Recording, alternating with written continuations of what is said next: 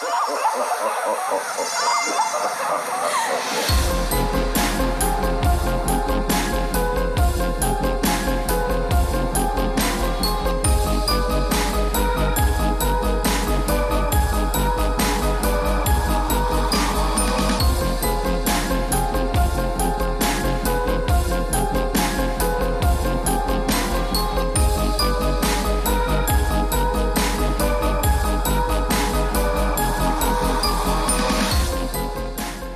Eh bien, bonjour à tous, je m'appelle Sébastien Bourget et bienvenue à un autre de nos podcasts de la revue Claire Obscur. J'espère que ça va bien, j'espère que vous êtes pas trop ennuyés de nous depuis euh, la dernière fois. Pour euh, celui qu'on vous offre cette fois-ci, on va faire un petit un petit aparté dans le fond. On va euh, se sortir un peu de notre sujet habituel qui est la, la littérature d'horreur un peu partout à travers le monde et on va se focuser vers le septième art, plus précisément sur les films d'horreur. Vous vous demandez sûrement c'est quoi notre approche cette fois-ci. On va parler des remakes, des prequels, des suites et des adaptations en série télé de nos films d'horreur préférés. Vous savez, ça a l'air d'être euh, une mode assez récurrente de plus d'une dizaine d'années et si c'est pas euh, plus, tout ça de voir euh, plusieurs films d'horreur cultes qui sont refaits pour simplement peut-être avoir plus d'argent ou essayer d'offrir ça à une nouvelle génération. On nous propose des prequels à ces concepts-là, à ces séries de films cultes, des suites et on en prend même de ceux-là et on les transforme en séries télé. Alors, pour qu'on puisse discuter des pour des contre, des bons coups, des mauvais coups de cette tendance-là. Je me suis entouré de personnes assez formidables aujourd'hui, alors euh, je vais commencer avec Melissa Boudreau. Melissa, vous avez entendu dans notre fameux podcast mondialement connu sur euh, Stephen King. Alors on est très très heureux de travailler avec nous autres aujourd'hui, Melissa. Euh, bonjour tout le monde. on parle de cinéma, autant s'entourer d'un réalisateur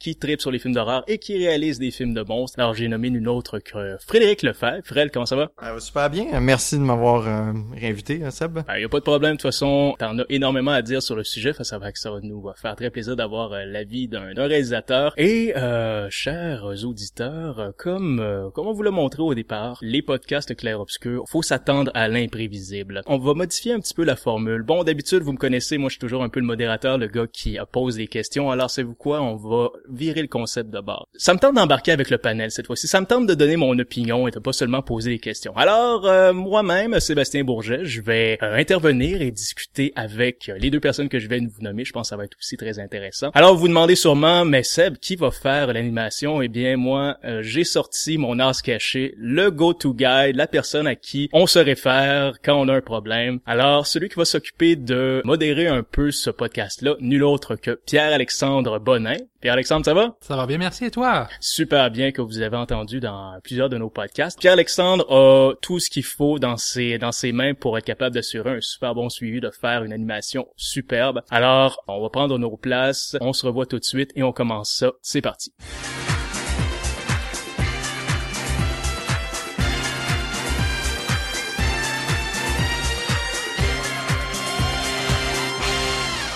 Alors, bonjour tout le monde. Ici Pierre-Alexandre Bonin à l'animation, sans la voix sexy et radiophonique de Sébastien, mais on va faire avec quand même. On devrait réussir à bien s'en sortir. Donc, allons-y tout de suite dans le vif du sujet avec le sujet des remakes. Par exemple, on a Night of the Living Dead, le Dawn of the Dead, The Thing de Carpenter. Donc, madame, messieurs, euh, selon vous, quelles sont les raisons qui font qu'on en produise autant de remakes? Je peux peut-être commencer là-dessus. Euh, je vais me mettre dans les, dans les souliers d'un producteur d'Hollywood, un gars de ce qu'on appelle en anglais un studio exec, dans le un, gars qui est bien en soute. Un gars sans imagination, non? C'est ça, exactement. un gars qui, bon, qui donne le feu vert si des films sont produits. Ok, bon. Moi, je veux amener du monde dans mes salles, principalement des jeunes, parce que, euh, comme on mentionnait, euh, ils vont souvent au cinéma en dette, en gang, en amis, puis ils aiment aller se faire des petites peurs en allant au cinéma, surtout en allant voir des films d'horreur. Alors moi, ce que je veux faire, euh, si j'ai, admettons, un budget raisonnable de peut-être 30 à 40 millions à investir, je veux jouer safe, parce que malheureusement, je suis un, un Hollywoodien et j'ai peur de prendre des risques. Alors moi, ce que je vais faire, c'est que premièrement, je veux produire un film d'horreur. Fait que là, ce que je vais faire, c'est que je vais parler à mon public en allant chercher une franchise, un nom que les gens connaissent. les, les, jeunes, les jeunes, ils s'en fichent. Oh non, je veux pas être méchant, mais les jeunes, ils en ont rien à foutre de, ils s'en fichent totalement de, mettons, Portugaise. Ils n'ont jamais vu. Pour eux autres, ça les influencera pas plus C'est là où je m'en vais. En fait, c'est une, c'est une, ce que tu viens de dire, c'est une, une raison cachée. Parce qu'ultimement, ça va me servir de prétexte pour justifier mon film. Admettons, regarde, je veux faire un, un remake d'Halloween, ok, pour prendre un exemple, bon, qui a déjà été fait, mais imaginons qu'il a jamais été fait. Halloween, tout le monde connaît ça. Michael Myers, c'est considéré comme un film culte. Plus, après ça, il y a eu euh, environ huit autres films dans le fond de la série. Les gens connaissent ça. Le concept était établi, ça a fait de l'argent, ça dure depuis les années 70. Ok, là j'ai ma marque. Deuxièmement, après ça, qu'est-ce que je veux faire pour justifier le fait que je veux refaire ça? Je vais dire que je fais pas un remake.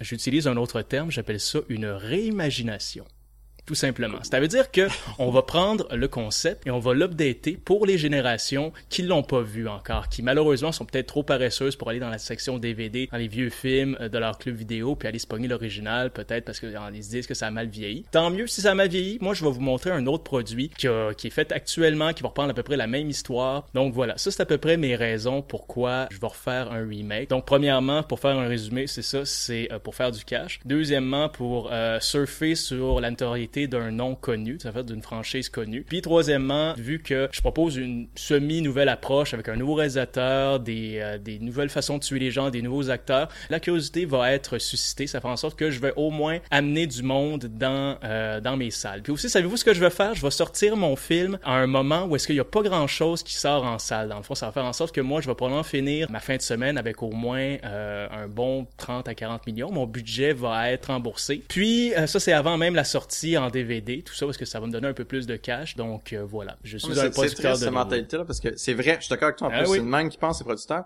mais c'est pas les remakes qui marchent au cinéma. Tu sais, si tu regardes tous les hits d'horreur de, année, Paranormal Activity, Insidious, Conjuring, peu importe, là, c'est des hits follow, c'est des hits pas parce que c'est des idées connues, c'est parce qu'il y a un buzz que les jeunes montent de ses parents. Les affaires remake, là, c'est quasiment toutes des flops. Je veux dire, ils vont peut-être faire un peu d'argent, ils vont refaire leur budget, mais les gros hits, c'est jamais les remakes. Il y a une mentalité derrière ces producteurs qui pensent que c'est un hit parce qu'ils en font un, mais ça marche pas. Mais il y a pas de buzz. Ils, pensent venir chercher les jeunes parce que les jeunes vont probablement le plus aller au cinéma pour aller voir un film de ce genre-là que d'aller voir une comédie romantique. Mais les, ce qui, ce qui, ce qui manque... Puis ils vont capitaliser en disant, ceux qui connaissent le film, ils vont avoir, ils capitalisent sur la nostalgie parce que c'est très populaire la nostalgie de ce temps-ci. Tout à fait, c'est la, Donc, plus grosse les, les gens comme moi qui écoutaient euh, Poltergeist que j'avais 7-8 ans, ben puis qui ressort, je suis vraiment intrigué. je suis vraiment intrigué pour aller le voir. C'est la, la curiosité de voir comment ça va être adapté. mais ça fâche le monde aussi. Moi, je suis un peu comme, ah, ils refont Poltergeist. Je veux pas aller voir Poltergeist. Je, veux je vais aller voir le nouveau hit que tout le monde parle, mettons, on va comme être follow, je sais pas trop. Parce que tout le monde en parle, tout le monde dit dépeurant, mais ça fait un peu mal aussi au monde qui ont grandi avec ces franchises-là, puis sont un peu insultés, qui refont tes classiques. Je suis pas sûr que ça fonctionne tant que ça, parce que The Old Man, toutes les remakes qui fait dernière année, Poltergeist, quasiment toutes des flops. Tu vois pas des suites. Il y a eu Texas Chainsaw Massacre qui a comme lancé cette espèce de bunch de, de remake là après de, de Michael Bay. Mais check, il a fait euh, Texas Chainsaw Massacre. Après ça, il l'a laissé pourrir là. Puis tout de suite, il s'est lancé après ça sur un remake de, de Jason, puis c'est ça a pogné, tu sais. Le, le, le, film moindrement pogné. Tu sais, il allé chercher le monde nostalgique, ça a, ça a pogné un week-end. Puis tout de suite après, il s'est lancé sur Freddy. Tu sais, fait qu'ils sont juste été chercher la nostalgie, mais ça a pas été des gros hits pendant tout. Mais la clé là-dedans, on s'en fout que ça pas, ça, ça a pas été un gros hit, c'est que le premier week-end, ça a marché. Spécifiquement parce que la date... Il y a pas eu de suite après ça. Mais ce qui nous intéresse, c'est que même si ça marche, comme tu dis, ça marche pas nécessairement, on continue à en en faire le, boss, et là on continue en faire. Ce qui est triste comme Poltergeist, moi je me disais, on refait ce film-là, pourquoi on refait ce film-là? Surtout que on est toujours, on, on est toujours l'héritier de ce qu'on a vu et de ce qu'on a lu.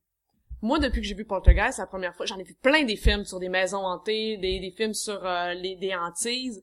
Puis j'ai vu ce qui se fait dans notre temps moderne, tu sais. Après avoir vu Paranormal Activity, c'est déjà des remakes, c'est ça, c'est déjà des remakes de Poltergeist. Ça, marche, le, style de Poltergeist marche plus ou moins, même si c'est dans le mode. Ouais, mais ces films-là sont inspirés de Poltergeist déjà. Tu sais, oui, Insidious là, c'est une sorte de remake de Poltergeist. Ça a déjà été fait, puis c'était nouveau. C'est juste c'était une sorte de remake de Poltergeist, mais justement, c'était une remake modèle euh, euh, moderne, en fond, qui a été refaite. Fait qu'est-ce qui reste à faire avec Poltergeist? Je dis, c'est juste tu refais le même film, puis le pire, c'est que c'est un bon rateur, Poltergeist. C'est qu'il a fait Monster House, là, le, film d'animation, qui fait super emblème. C'est super cool comme film d'animation, là. Mais le gars, dans le fond, les producteurs, c'est pas de sa faute. Vraiment qu'ils ont dit, faut que tu refasses les mêmes scènes, puis t'as une demi-heure de moins que le film original. Qu'est-ce que tu veux qu'il fasse, le gars? Il y a une Gil Ouais, il est cool, Gil Cannon, tu sais, mais qu'est-ce que tu veux qu'il fasse? Quand il faut que tu refasses les mêmes beats que l'original, mais une demi-heure de moins? Il reste plus rien, dans le fond, là. Je veux dire... Il te reste juste les effets. T'as des meilleurs effets. Mais euh, puis le pire c'est que souvent c'est pas vrai. c'est ça le problème, tu penses que parce que c'est un film moderne, t'as des meilleurs effets, mais il laisse moins de temps dans ta dans ta pré-prod pour créer tes effets, fait que dans le fond tu te ramasses des effets super cheap. Check le remake de Freddy. C'est ah. les mêmes affaires que l'original, mais cheap. Le mur, là, quand il passe à travers le mur, Freddy, là, en arrière, la 3D est super mal faite. Pourtant, l'original, c'est super bien fait. Même si tu le sais, tu sais que c'est comme du carton, c'est, c'est beau. C'est tellement beau que mais tu ça reste super cheap. Pourtant, il y a eu 30 millions. Puis l'original, c'était un film pas indépendant, mais c'était quand même un petit budget comparativement à ce qui s'est ramassé avec les suites te après. Fait que tu fais comme, ah, ça. ça, marche pas trop. Il y a comme un gros problème avec les remakes en ce moment. C'est ça. Mais encore une fois, pour répondre à ta première question tantôt, c'est parce que c'est un nom. Pourquoi on refait Poltergeist? Parce que c'est un nom, le gens, les gens le connaissent, les gens qui vont pas voir nécessairement des films d'horreur au cinéma font comme, hey, Poltergeist, moi, ça m'a fait peur dans, dans ma vie quand j'étais plus jeune, fait que je peux peut-être aller revoir qu'est-ce que ça donne, parce que je connais ça. Tu vas donner à quelqu'un un néophyte dans le film d'horreur, dans le fond, qu'un gars qui a une connaissance extrêmement moyenne dans le sujet, tu lui payes une soirée au cinéma, tu lui dis, on va aller voir soit It Follows ou Poltergeist il va, qu'est-ce qu'il va aller voir? Il va aller voir ce qu'il connaît. Malgré c'est pas sûr, ça. Ben, Ah, non, moi, parce je, que je, le- je te le parie à 90%. Poltergeist, c'est un gros flop, puis It Follow, tout le monde, ben pas tout le monde, mais ça a été un gros succès. Ok, moi je vais te, je vais te l'amener aussi. Je vais te donner un autre argument. Normalement, euh, le, le, en fait, le, le consommateur de films moyens au cinéma, dans le fond, je veux pas dire qu'il est cave, mais je pense euh, beaucoup. L'idée, tu lui proposes It Follows, un film euh, bon, semi-indépendant avec des acteurs que tu connais pas, même s'ils ont le plus gros potentiel au monde, et tu lui proposes Poltergeist avec euh, Sam Ah, Rockwell, puis ça, je pense, euh, Jared. Harris. Je pense qu'ils sont pas si que ça. Parce que l'audience des films d'horreur, là, chaque mois, si tu remarques, t'as toujours un film d'horreur qui joue au cinéma. Chaque Mhm. mois, tu sais. Peu importe la qualité, parce que c'est les jeunes qui y vont. Puis Hollywood se dit, tant qu'il y a un film d'horreur qui joue, le monde vont, avec une date, voir un film d'horreur. C'est de même depuis les années 50. Ça a pas changé. C'est pour ça que les films d'horreur existent quasiment, tu sais. Mais ça fait que le monde, là, ils vont au cinéma, que ce soit un remake Poltergeist, que ce soit It Follows, ou que ce soit Bloody Valentine 6, peu importe. Mais ils vont le voir quand même au cinéma. Je veux dire, ils vont voir une date, le nouveau film, puis ça peut on est quand content. même, le premier meurtre, tout le monde applaudit. On est content. Ben, c'est le même que ça marche, tu sais. Fait que dans le fond, que tu fasses un remake ou pas, je pense que ça pogne quand même. Je veux dire, check Purge, il y a combien de films originaux dans les dernières années qui sont sortis, que ce soit bon ou pas, là, peu importe. Les films qui marchent, c'est pas les remakes. On dit Hollywood ont comme pas catché. Peut-être t'as les films indépendants qui sont faits avec pas d'argent, que les gros producteurs achètent, puis fait, euh, mettent comme le 15 fois plus de publicité dessus, dans le fond. C'est des gros hits, Paranormal Activity, Insidious, c'est des films indépendants, It Follows, qui sont des gros succès, pas mal plus que remake de Poltergeist, dirait remake de temps entre les remakes. Tu sais, à une certaine époque, je trouvais qu'il y avait plus de temps. Il a été fait en 1920, il va être fait en 1974. Là, on dirait que c'est comme, OK, euh, ce film-là a été fait 5 ans, c'est pourri, on le refait. Ouais, puis aussi malheureusement, en fait, c'est- je parlais encore, moi je me mets du côté de, de en fait du, du modèle d'affaires d'un studio. Ou si un studio va s'approprier les droits, mettons de Friday the 13 ou quelque chose du genre. Puis l'affaire c'est que ces droits-là vont être détenus pendant à peu près temps, un certain temps, mettons 10 ans dans le fond. Fait que si t'as pas fait un film dans 10 ans, tu perds les droits puis ils s'en vont à, à- au plus offrant. Je vous donne l'exemple. En fait, la série Hellraiser, ok, ça appartient à New Line Cinema avec leur subsidiaire qui s'appelle euh, Dimension Film, si je ne m'abuse. L'affaire c'est qu'ils étaient sur le point de perdre euh, la franchise Hellraiser et ils ont fait un film cheapos à 1,2 million de dollars direct to DVD qui est sorti et c'était tout ça pour euh, pour les droits effectivement, juste pour peut-être comme ultimement- toute l'affaire de Fantastic Four qui vient de sortir. ah, c'est exactement la même chose. Voilà, fait que mais- pour, mettons, Fantastic Four, c'est ça, les droits sont renouvelés jusqu'en 2022. C'est, c'est tout, c'est ridicule. Hollywood marche de même, mais euh, personnellement, je pense les seuls bons remakes qui ont jamais été faits, c'est ceux qui étaient une nouvelle adaptation. Tu sais, tu regardes tous les mondes quand Ouais. ils parlent de Thing, de Fly, Dracula, Frankenstein, euh, Invasion Body Snatchers. euh, Il y en a plein de bons remakes, mais c'est toutes des nouvelles adaptations. Ouais, Puis tu sais, quand tu lis un livre, tout le monde a sa propre imagination. Fait que quand tu retournes à la source, l'auteur, à l'époque, mettons, John Carpenter, c'est un gros tripeux de Who Goes There, la, la, la nouvelle, je pense, John Campbell, qui s'appelait. En tout cas, il est retourné à la nouvelle, puis s'est dit, le film des années 50, je trippe, c'est un excellent film, qui est un très bon film, avec euh, The Warhawks, mais il s'est dit, je vais retourner à la nouvelle originale, qui est totalement différent, je vais adapter ça. C'est un auteur, puis il a apporté quelque chose que lui, quand il lisait le livre, voyait ça comme ça. C'est pour ça que c'était bon. Puis là, tu regardes les remakes, comme on parlait tantôt Poltergeist, dans le fond, le gars qui fait un remake de ça, c'est déjà été présenté à l'écran. Il y a pas de, tu peux pas revenir en arrière puis dire, moi, quand j'ai lu le, le scénario, j'imaginais différent. Non, personne n'a lu le scénario des années 80 avant de voir le film, à part les producteurs de l'époque. Fait que le monde arrive, puis leur imagination, c'est ce qu'ils ont vu à l'écran. Fait que dans le fond, ils font juste ramener exactement la même chose que t'as vu. Tu peux pas créer des clones. Si tu crées un clone, ça fonctionne pas. Il faut vraiment quelqu'un qui est amoureux de cette histoire-là, puis Qui revient en arrière. Pourquoi on ça. a eu 15 Dracula? T'en as plein de bons Dracula, t'as plein de bons Frankenstein. Pourquoi? Parce qu'ils font pas un remake. Dès que tu fais un remake de, de Dracula de 1931, Bela Lugosi, tu vas te planter. Check Nosferatu. Je pense que c'est un bon exemple. Nosferatu des années Ouais. 20, l'adaptation de, euh, de Dracula, super bonne, allemand, vraiment un bon film, efficace au bout. Puis dans les années 70, moi j'aime bien quand même la version Herzog, mais qui est nettement inférieure. Pourquoi? Parce qu'il a pas refait une adaptation de Dracula, il a adapté un film qui avait déjà été fait. Fait que là, t'as un livre, un film qui est un peu comme poétique, puis un peu humoristique, qui prend pas trop ça au sérieux, qui perd toute l'atmosphère de l'original. Puis pourquoi? Parce que c'est un remake de, pas de Dracula, mais de Nosferatu. Puis là, ils viennent d'annoncer un nouveau remake Nosferatu américain. Même pas allemand, américain. Le seul bon remake clone, je pense, c'est Ouais, ça. Psychose. Psychose. Oh, je suis pas Ça, c'est, d'accord. ça, c'est du clone à Ouais. 110% quand Ça ça, sert à quoi? fait plan par plan. Comment tu vas refaire Hitchcock? Ça C'est- sert à quoi de refaire Hitchcock? Mais moi, je trouve que respecter son essence, puis pour Ouais, les mais- gens, des fois, qui sont comme, ah, regardez ça. Oui, mais c'est pas tout le monde qui sont comme amoureux Ouais, comme mais nous, qui vont monde-là, un jour, ils vont, ils vont veiller pour on va en arrière. Tant pis pour eux autres. C'est ça, le, noir, ça- le ça noir et blanc, ça fait peur à bien du monde. Fait que quand tu veux réactualiser ça ton... ça rébute, rebute. Exactement. Ouais, mais, mais d'abord, ils vont voir les autres. Dress to Kill, un remake de Psycho. Tu sais, c'est la même histoire, mais euh, urbaine. Tu sais, t'as la fille au début de 40 premières minutes qui va se promener, puis là, tu vas la voir, ça va prendre son temps, puis éventuellement être un peu rebelle, puis éventuellement elle se fait tuer en plein milieu, c'est le protagoniste, par un gars qui se déguise en fille. Puis, euh, ben, désolé pour les spoilers, là. Mais c'est la même histoire, c'est la même histoire que Psycho. Tu sais, puis c'est un remake urbain bien fait, sans être la même chose à 100%. Puis là, t'as Gus Van Sant qui arrive avec son remake shot par shot. Ça sert à quoi? Excusez. voilà, c'est pas grave, anyway, c'est une bonne... Probablement que le studio avait probablement quelque chose comme genre 40 millions à Non, je pense pas. Gus Van Sant était vraiment, d'après les entrevues lui, était vraiment un géant fan. Non, mais ce gars-là, il, ce gars-là, il trippe toujours. Il trippe Psycho, puis il voulait vraiment il le refaire. il voulait le refaire. C'est juste un trip de gars qui aime ben trop Psycho, puis qui Mais c'est un peu intense. C'est comme Jackson Pearson qui a refait King Kong, dans le fond. Je quand tu tripes trop son affaire, quand tu vas contre des dinosaures, a quelque chose qui marche pas. pour moi, ça marche pas, tu sais. Non, mais j'adore King Kong, mais je sortirais pas là-dedans, mais ça sert à rien de refaire ton film d'enfance que tu tripes trop, tu sais. Je vais rebondir un peu sur vos interventions d'il y a quelques minutes déjà. Euh, je trouve ça super intéressant et je vous pose la question, je vous relance la balle. Donc, qu'est-ce qui manque selon vous à ces remakes contemporains-là, donc que vous dites qu'ils sont pas bons puis que vous avez pas aimé ça, mais qu'est-ce que ça prendrait selon vous pour qu'il soit au moins égal ou peut-être meilleur que le film original? Donc pourquoi c'est pas aussi bon malgré tous les moyens, tout le budget qu'il peut y avoir dessus? Qu'est-ce qui explique que... Je pense que Seb l'a dit tantôt, c'est vraiment juste une affaire de droit, de les producteurs qui arrivent, qui prennent un nom puis qui refont le film. Quand tu reviens des, des meilleurs films là, de Fly, de Cronenberg, mettons, c'était un auteur qui arrivait, qui disait, je vais refaire ça, j'ai une vision différente, je le fais. Mais Seb a raison, c'est juste des films pour garder les droits, des films par les producteurs qui connaissent rien pendant tout, qui ont engagé un réalisateur qui qui va faire exactement ce que le professeur vouloir, qui est refaire le même film. Pas porter sa propre euh, version, il va juste refaire Friday 13, il va refaire les best-of des meilleures scènes Friday 13 dans son film. Ça serait à quoi de faire un film comme ça? Absolument rien. La différence entre un bon et un mauvais remake, c'est l'amour. C'est l'amour. de cul. Des gens qui... L'histoire d'amour de l'an qui est, toujours très importante. C'est l'amour. Si tu fais un remake juste pour euh, surfer sur un d'anciens succès, pour faire du cash, pour remplir les salles, il y a une bonne chance que ça marche pas. L'amour, mais aussi réacteur, parce que c'était dans les incendies, c'était plein de grands L'amour, mais quand t'aimes, quand t'aimes quelque chose, que tu y crois pour de vrai, tu vas y mettre ton cœur puis ça paraît ça. Mais il faut que tu une vision aussi. Puis tu sais, faut pas se le cacher, je veux dire, euh, la machine hollywoodienne crée pas souvent de succès dans le monde de l'horreur. C'est souvent ce qui est indépendant qui va le mieux réussir. Ça fonctionne tellement mieux avec l'horreur. Aujourd'hui, sur peut-être pas les années 70-80, quand euh, Hollywood était un peu plus, surtout les années 70, t'avais les, les créateurs indépendants qui étaient à Hollywood puis faisaient genre l'exorciste, etc. Ces films-là, puis c'était des auteurs.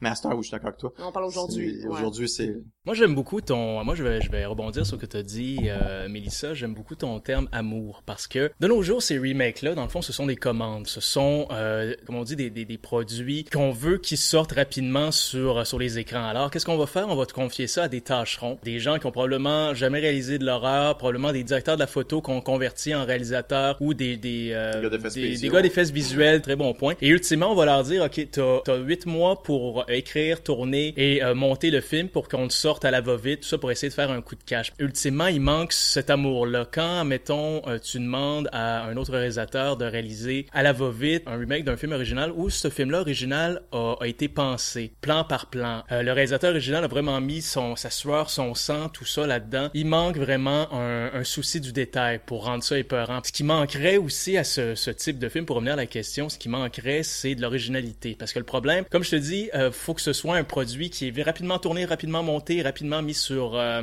sur les écrans. Fait que ça fait en sorte qu'on va reprendre à peu près la même histoire, qu'on va rajouter peut-être une ou deux variations, on va transformer un personnage masculin en personnage féminin ou quelque chose du genre. Moi, ce que j'aimerais, le remake parfait, j'appellerais pas ça une réimagination remake, j'appellerais ça, dans mon sens, une variation. Moi, je vous donne un exemple d'une variation que j'ai bien aimé, d'un remake qui a fonctionné. Je vous parle d'Evil Dead, celui qui est sorti en 2013. Ça nous raconte pas l'histoire de Ash. Encore, c'est pas un ressuscité exactement la même affaire. Par contre, ça nous amène une protagoniste différente. Bien sûr, la, la prémisse est la même, une gang qui s'en vont dans un chalet, qui trouve le, le Necronomicon. D'œil. C'est ça. Exactement, il y a du fan service, effectivement. Mais ça t'amène une twist différente. C'est ça, là, c'est pas juste un gars puis sa blonde puis ses amis, c'est un, un, frère et une sœur. La, la finale est complètement différente. On a enfin une espèce d'entité dont on parle dans les trois films d'Evil Dead qu'on voit jamais et que là, elle se manifeste. Ça nous amène à quelque part. Puis comme t'as dit, ce qui fonctionne vraiment, c'est les clins d'œil, tout ça. Finalement, la, la chaîne ça va s'y trouver à la fin. L'essence même du film est là. Exactement. Tu la retrouves, cette essence. L'essence est là, mais tu brodes autour, tu t'amènes des nouveaux éléments. Puis, c'est Même dans ça. les détails, le sang, je trouvais que le sang me faisait penser au sang. Je pense pas que les clins d'œil sont un sang non plus. Je... Mais les clins d'œil, dans le fond, c'est que ça, ça, ça, pour... ouais, mais ça réconforte. Ceux qui ont vu, oui, ça réconforte. Moi, en tant, moi, en tant que personne qui a vu le premier film, quand je regarde ça, moi, je l'ai dit dans d'autres podcasts, puis je le répète souvent dans mes articles, j'aime ça me sentir VIP. ça me donne un- le sentiment d'être à l'intérieur, de dire ah, moi je comprends ce petit clin d'œil là, ça me donne un autre niveau de lecture, ça me donne un autre niveau de plaisir. Non, mais c'est quoi qui fait peur? Moi, personnellement, la seule chose qui me fait peur, c'est, comme on dit en anglais, le fear of the unknown, tu sais, ce que tu Ouais. connais pas. Puis dès que tu fais un remake, tu perds ça, parce que t'as déjà vu l'original. C'est pour ça que je pense que Cronenberg puis euh, Carpenter ont réussi. En fait, de quoi? Puis t'écoutes l'original des années 50, puis ça va écouter le remake, t'as aucune idée de ce qui va se passer. Aucune idée. C'est tellement différent Ouais. que du début jusqu'à la fin, ils font pas des clins d'œil. Du début jusqu'à la fin, c'est pas une lettre d'amour au livre euh, au film original, c'est une lettre d'amour au livre original. Puis là, t'écoutes The Thing, t'as aucune idée de ce qui va arriver. T'as peur du début jusqu'à la fin, même si t'es le plus grand fan de The Thing from Underworld. Puis personnellement, l'affaire Evil Dead, j'ai j'ai aimé le film, mais j'ai pas trippé parce que c'était le gars était tellement en amour que le film original qu'il y avait oui, il y a des fait d'autres trucs, mais ça reste des gros clins d'œil, puis j'ai pas peur pendant tout, tu sais. Puis c'est pas pire quand même Evil Dead, c'est mieux que d'autres films, mais The Thing puis The Fly, c'est- c'est. L'inconnu, l'inconnu. fait ça, peur, c'est pour ça que Stephen King est bon entre autres, c'est pour ça que Kubrick était bon que Shining, c'est pour ça que ben du monde gens là ils sont écœurants parce que quand tout le film tu sais pas ce qui va se passer. Ben c'est pour ça que des fois les remakes marchent pas parce que justement C'est ce qui va se passer. va. Mais il y a des remakes qui marchent. Tu sais, moi j'ai beaucoup aimé le remake de Savini quand il a fait Night of the Living Dead. J'ai eu peur encore. Ouais, c'est cool. J'ai eu encore peur. De, de Savini. Moi je l'ai C'est vu ça que tu avant pour être franc, fait que je suis pas objectif. Mais euh, avant de voir l'original, j'avais vu Night Dead de Savini euh, à la télévision quand ça passait comme à TQS. Je pensais que c'était un Ouais. film de bleu nuit, j'ouvre la TV à genre non mais c'était comme 1 heure du matin, j'ouvre la TV. Ben non, mais au début, je savais pas trop c'est quoi ça. C'est un film de zombies. En C'est- fait, ça va cool. La part des gars de mon âge à l'époque auraient fait ah, c'est pas un film bleu nuit. Moi, c'était le contraire, j'étais des zombies, ça va cool, tu sais. Mais euh, j'avais pas vu Night Dead quand j'ai vu, puis j'étais vraiment vraiment fourré parce que quand j'ai vu Dawn of Dead euh, au vidéoclub, puis c'était la suite, mais que c'était fait en 78, puis lui il était en 93, Ah ouais. je comprenais Moi pas. aussi j'avais j'ai vu le, J'avais le 10 noir ans. et blanc après. Ouais. Ouais, une Je comprenais pas. Ah oui, ça, c'est un bon remake, ça, j'avais Ouais. aimé quand même. Il a, il, a, il a fait quelques petites variations, il y a quand même, on s'entend que c'est Oh, quand même moins bon film. fin. C'est quand même moins bon film. Puis les seuls remakes qui sont meilleurs, c'est sûr, vraiment sont allés, hein. Je veux dire, personnellement, The Thing, t'as un meilleur film de Thing des années 80, Ouais. des années 50. Pas de tellement beaucoup, parce qu'il est Mais on très peut bon. pas bâcher sur tout, tu sais, faut faut faut. Non, mais un faut remake, de- si pour faut- faire un remake, il faut que tu vises plus haut que l'original. Ça sert à quoi de faire un film en disant, Ah je vais essayer d'arriver à la cheville de celui-là. C'est ce que tous les remakes sont quasiment aujourd'hui. Mais non, tu te dis, moi, Spielberg, là, m'en va le topper. Ok, ça arrivera pas, on s'entend. Mais en général, ce serait ce que tu devrais te dire, tu sais. Puis avec The Thing, puis The Fly, c'est ce qu'ils ont fait. Et déjà, Body Snatchers en 110, là, Kiefer Sutherland, euh, avec Donald, euh, Donald, ouais. Donald Sutherland, c'est super bon. Pourquoi? Parce que c'est quasiment totalement différent. T'as un petit peu le plot basique, mais en général, c'est différent. Tu sais aucune idée de ça qui s'en va. Moi, je l'ai vu souvent, puis j'ai trippé avec ce film-là. Ouais. Mais euh, je sais penser, les remakes récents là, qu'on a aimés, qui sont sortis, là. Hills Affaires, c'était pas pire. Puis ça, ça venait pas d'un livre original. Puis ça l'aidait beaucoup que l'original est vraiment pas Puis bon. si, quand t'as vu, quand t'as vu la nouvelle version, t'as t'as comme pas le besoin de voir l'ancienne version. Ouais, mais ça, ça c'était vraiment un cheap. Personnellement, j'ai jamais été un fan. Fait que peut-être pour ça que j'ai aimé le, le- le remake, parce que l'original, contrairement à Texas Chainsaw Massacre, qui était un film cheap, mais vraiment bien fait, Hills Affaires, je sais écouter, puis peut-être que le monde va peut-être moins aimer pour ça, mais j'ai jamais trippé personne. Ça a, mal- ça a très mal vieilli pour Ça l'avoir a mal écouté, vieilli personnellement. ça. Fait que c'est peut-être pour ça que le remake est meilleur. Puis Adja, il y a une vision quand même, il est cool, là, tu sais.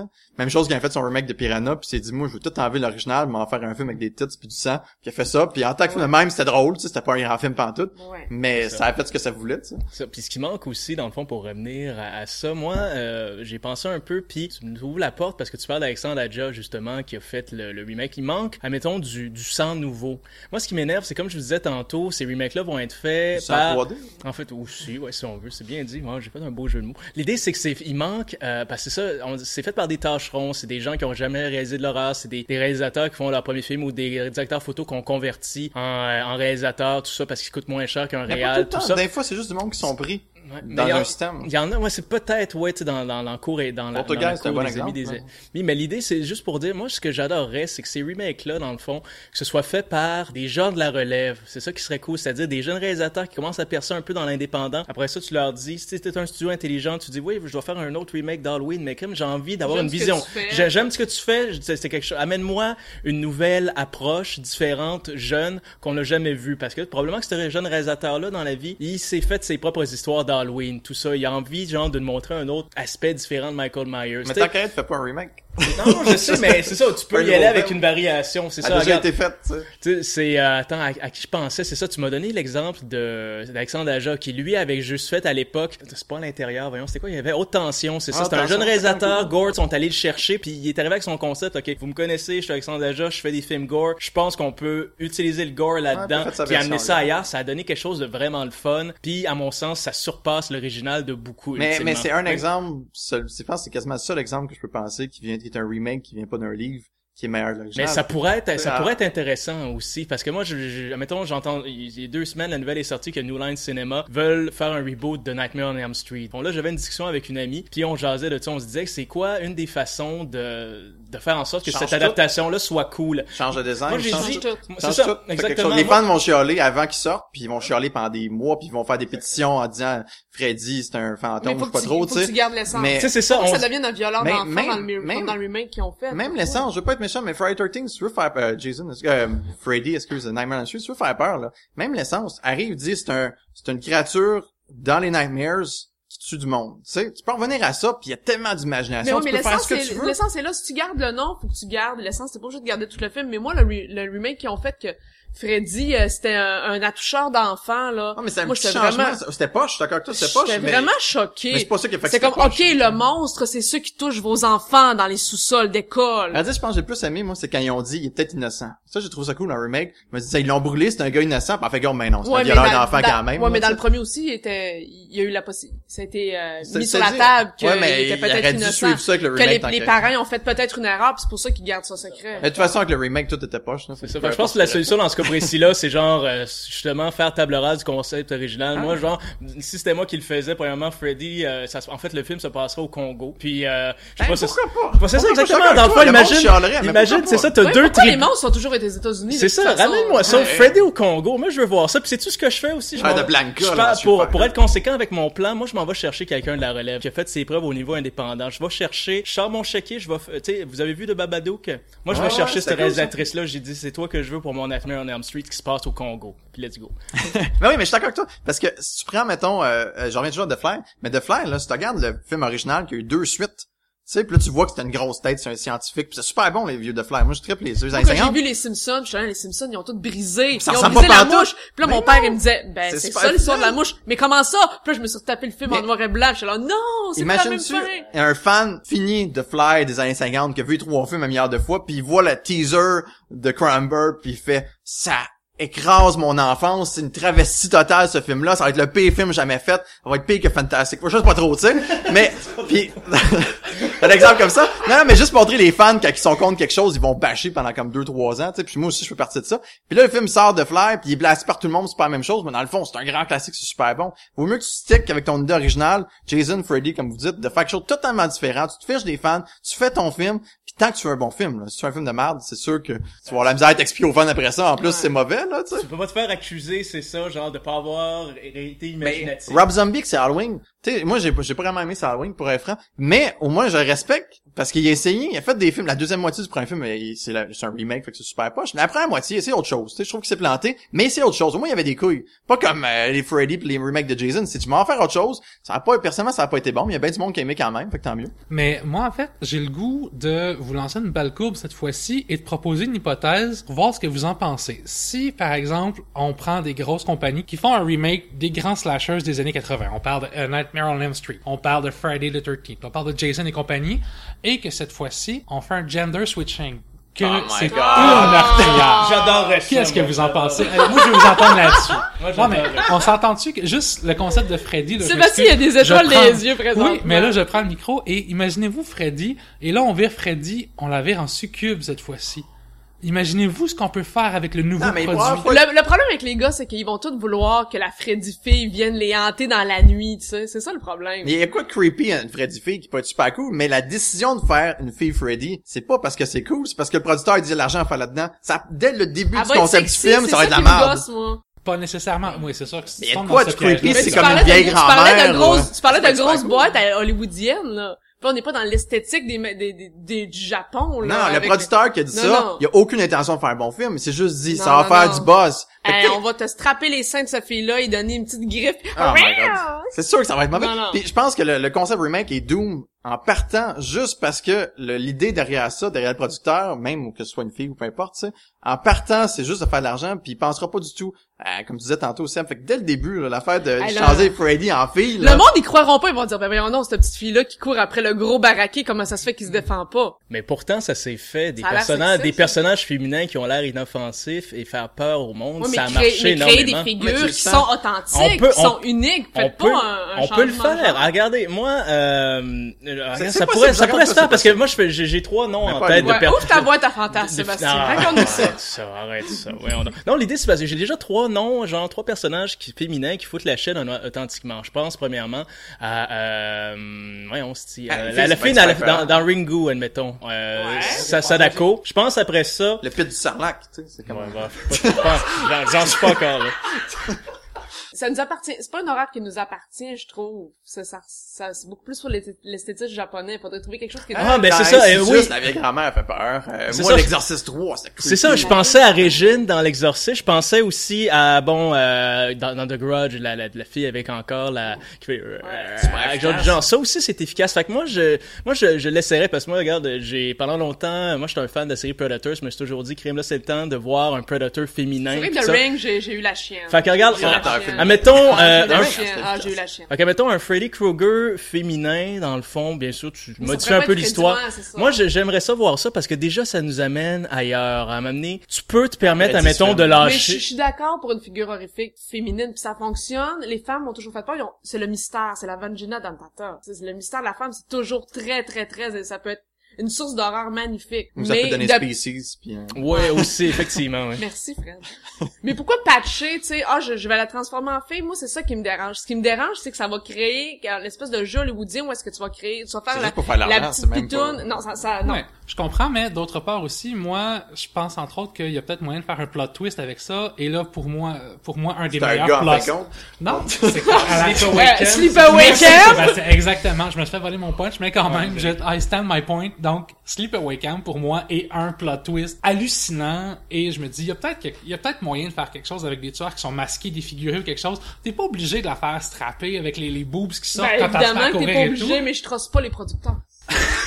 Ah, je suis d'accord, je suis d'accord avec toi, mais ça. Mettez-nous du sexy. On veut du sexy. Les jeunes, ils aiment ça. Personnellement, le, le pas sexy, les grands-mères, là, je sais pas si j'étais traumatisé quand j'étais jeune, là, mais les grands-mères d'un film d'horreur, là, tu sais, Shining, là, la madame qui sort dans le du bain, là. Putain, euh, une vieille ah, ça, là, ça m'a, j'ai vu ça à 7 ans, là, dans la chambre, euh, Mais les vieilles pis les 237. petites filles, on dirait que c'est le côté où C'est est-ce que les femmes, que ça marche pas. L'exorciste 3, là, quand t'as la petite vieille qui est dans le, euh, le confessionnaire, ouais. puis elle raconte, euh, j'ai péché mon père, j'ai, euh, j'ai tué quelqu'un hier soir, je l'ai dissecté. Puis là, il va, il va, c'est super freaky. Ou la grand-mère qui est là, qui, euh, qui est au plafond, c'est super peurant. Il y a quelque chose, moi, peut-être c'est juste moi qui est traumatique quand j'étais jeune, mais les grand-mères evil, là, ça fait peur.